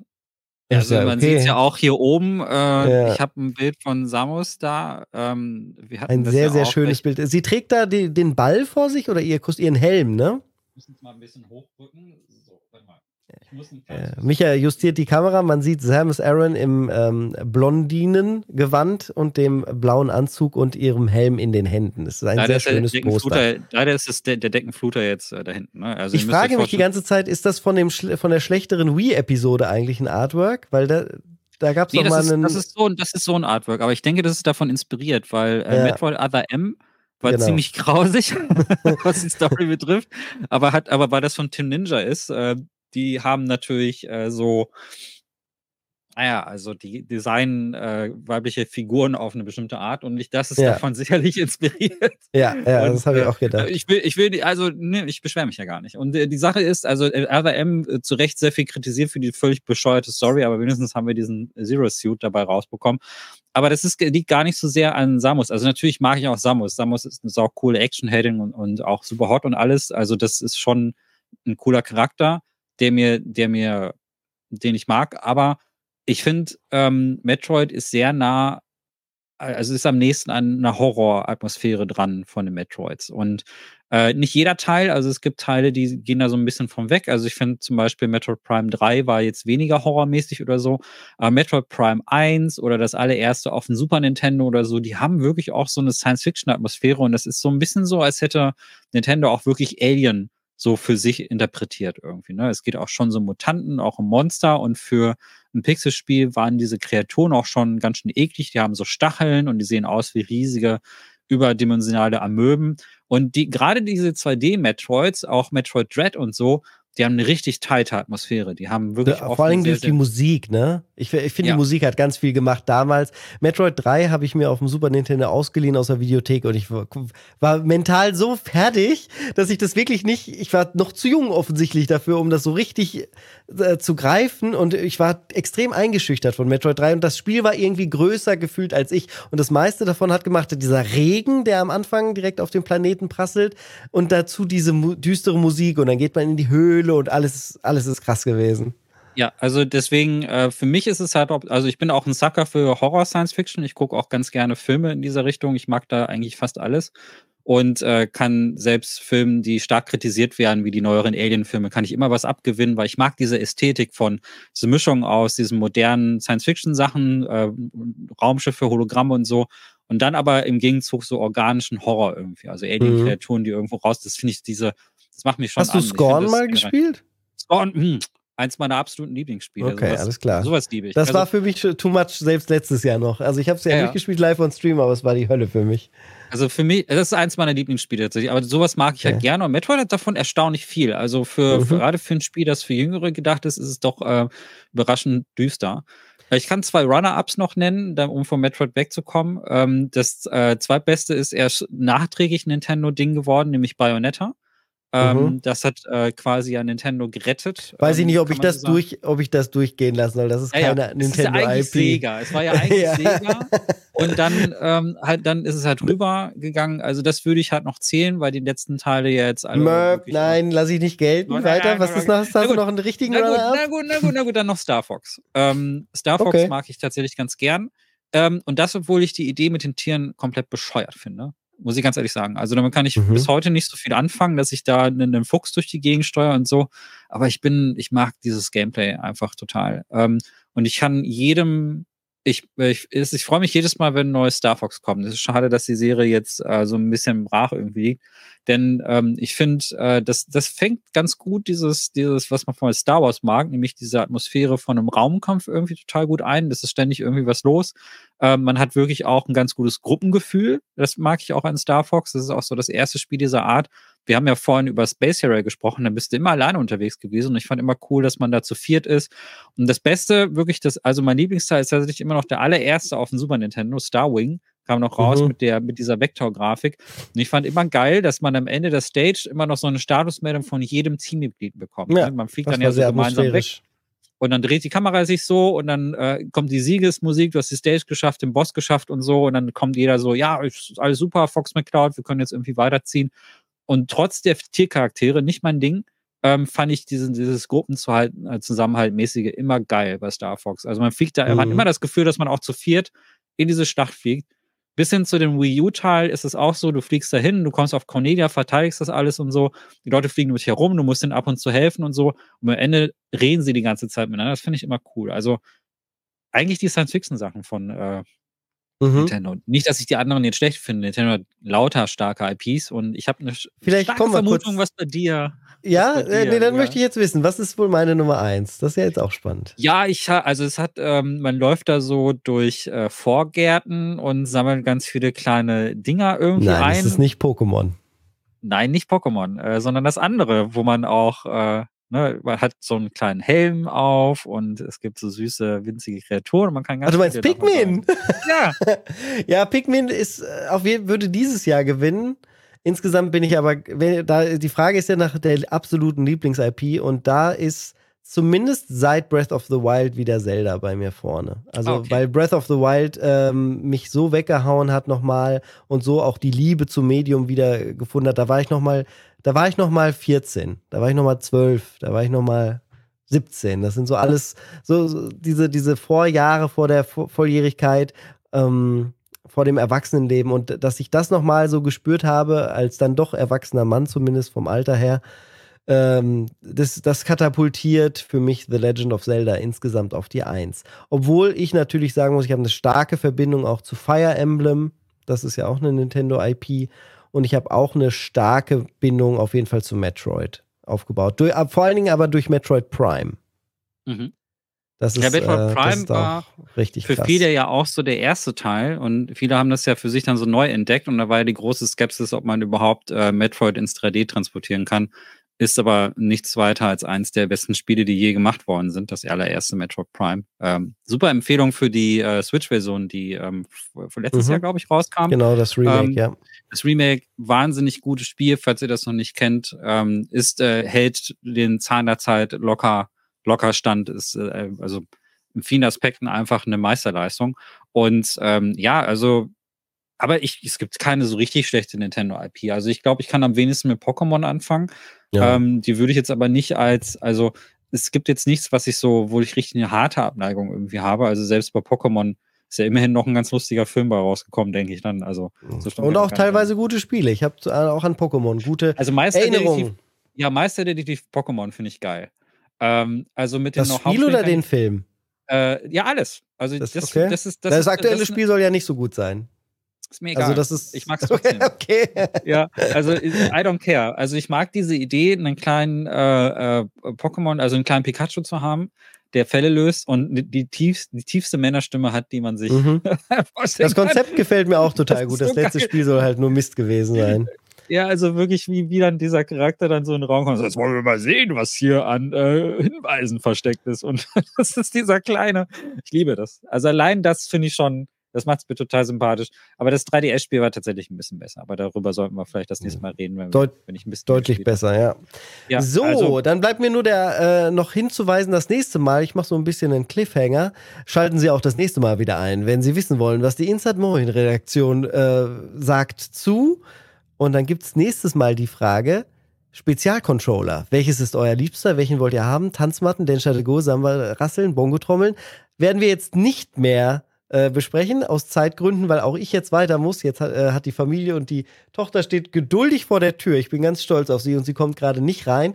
Ich äh, weise nochmal darauf hin, dass äh, der Jahresrückblick ansteht. Wenn ihr das jetzt hört, innerhalb der nächsten Woche erscheinen vier, in vier Quartale unterteilte Jahresrückblicke von uns Vieren. Äh, hört auf jeden Fall rein, da gibt es nochmal jede Menge Feedback zu, den, zu dem vielleicht besten Spielejahr, was die Releases so anging von uns äh, Vieren und schaltet auch nächstes Jahr wieder ein, äh, wenn es heißt Insert Moin. Games, Croissants und Liebe. ja, sehr Bis schön. zum nächsten Mal. Vielen Dank, dass ihr zugehört habt. Ne? Bis dann. Tschüss.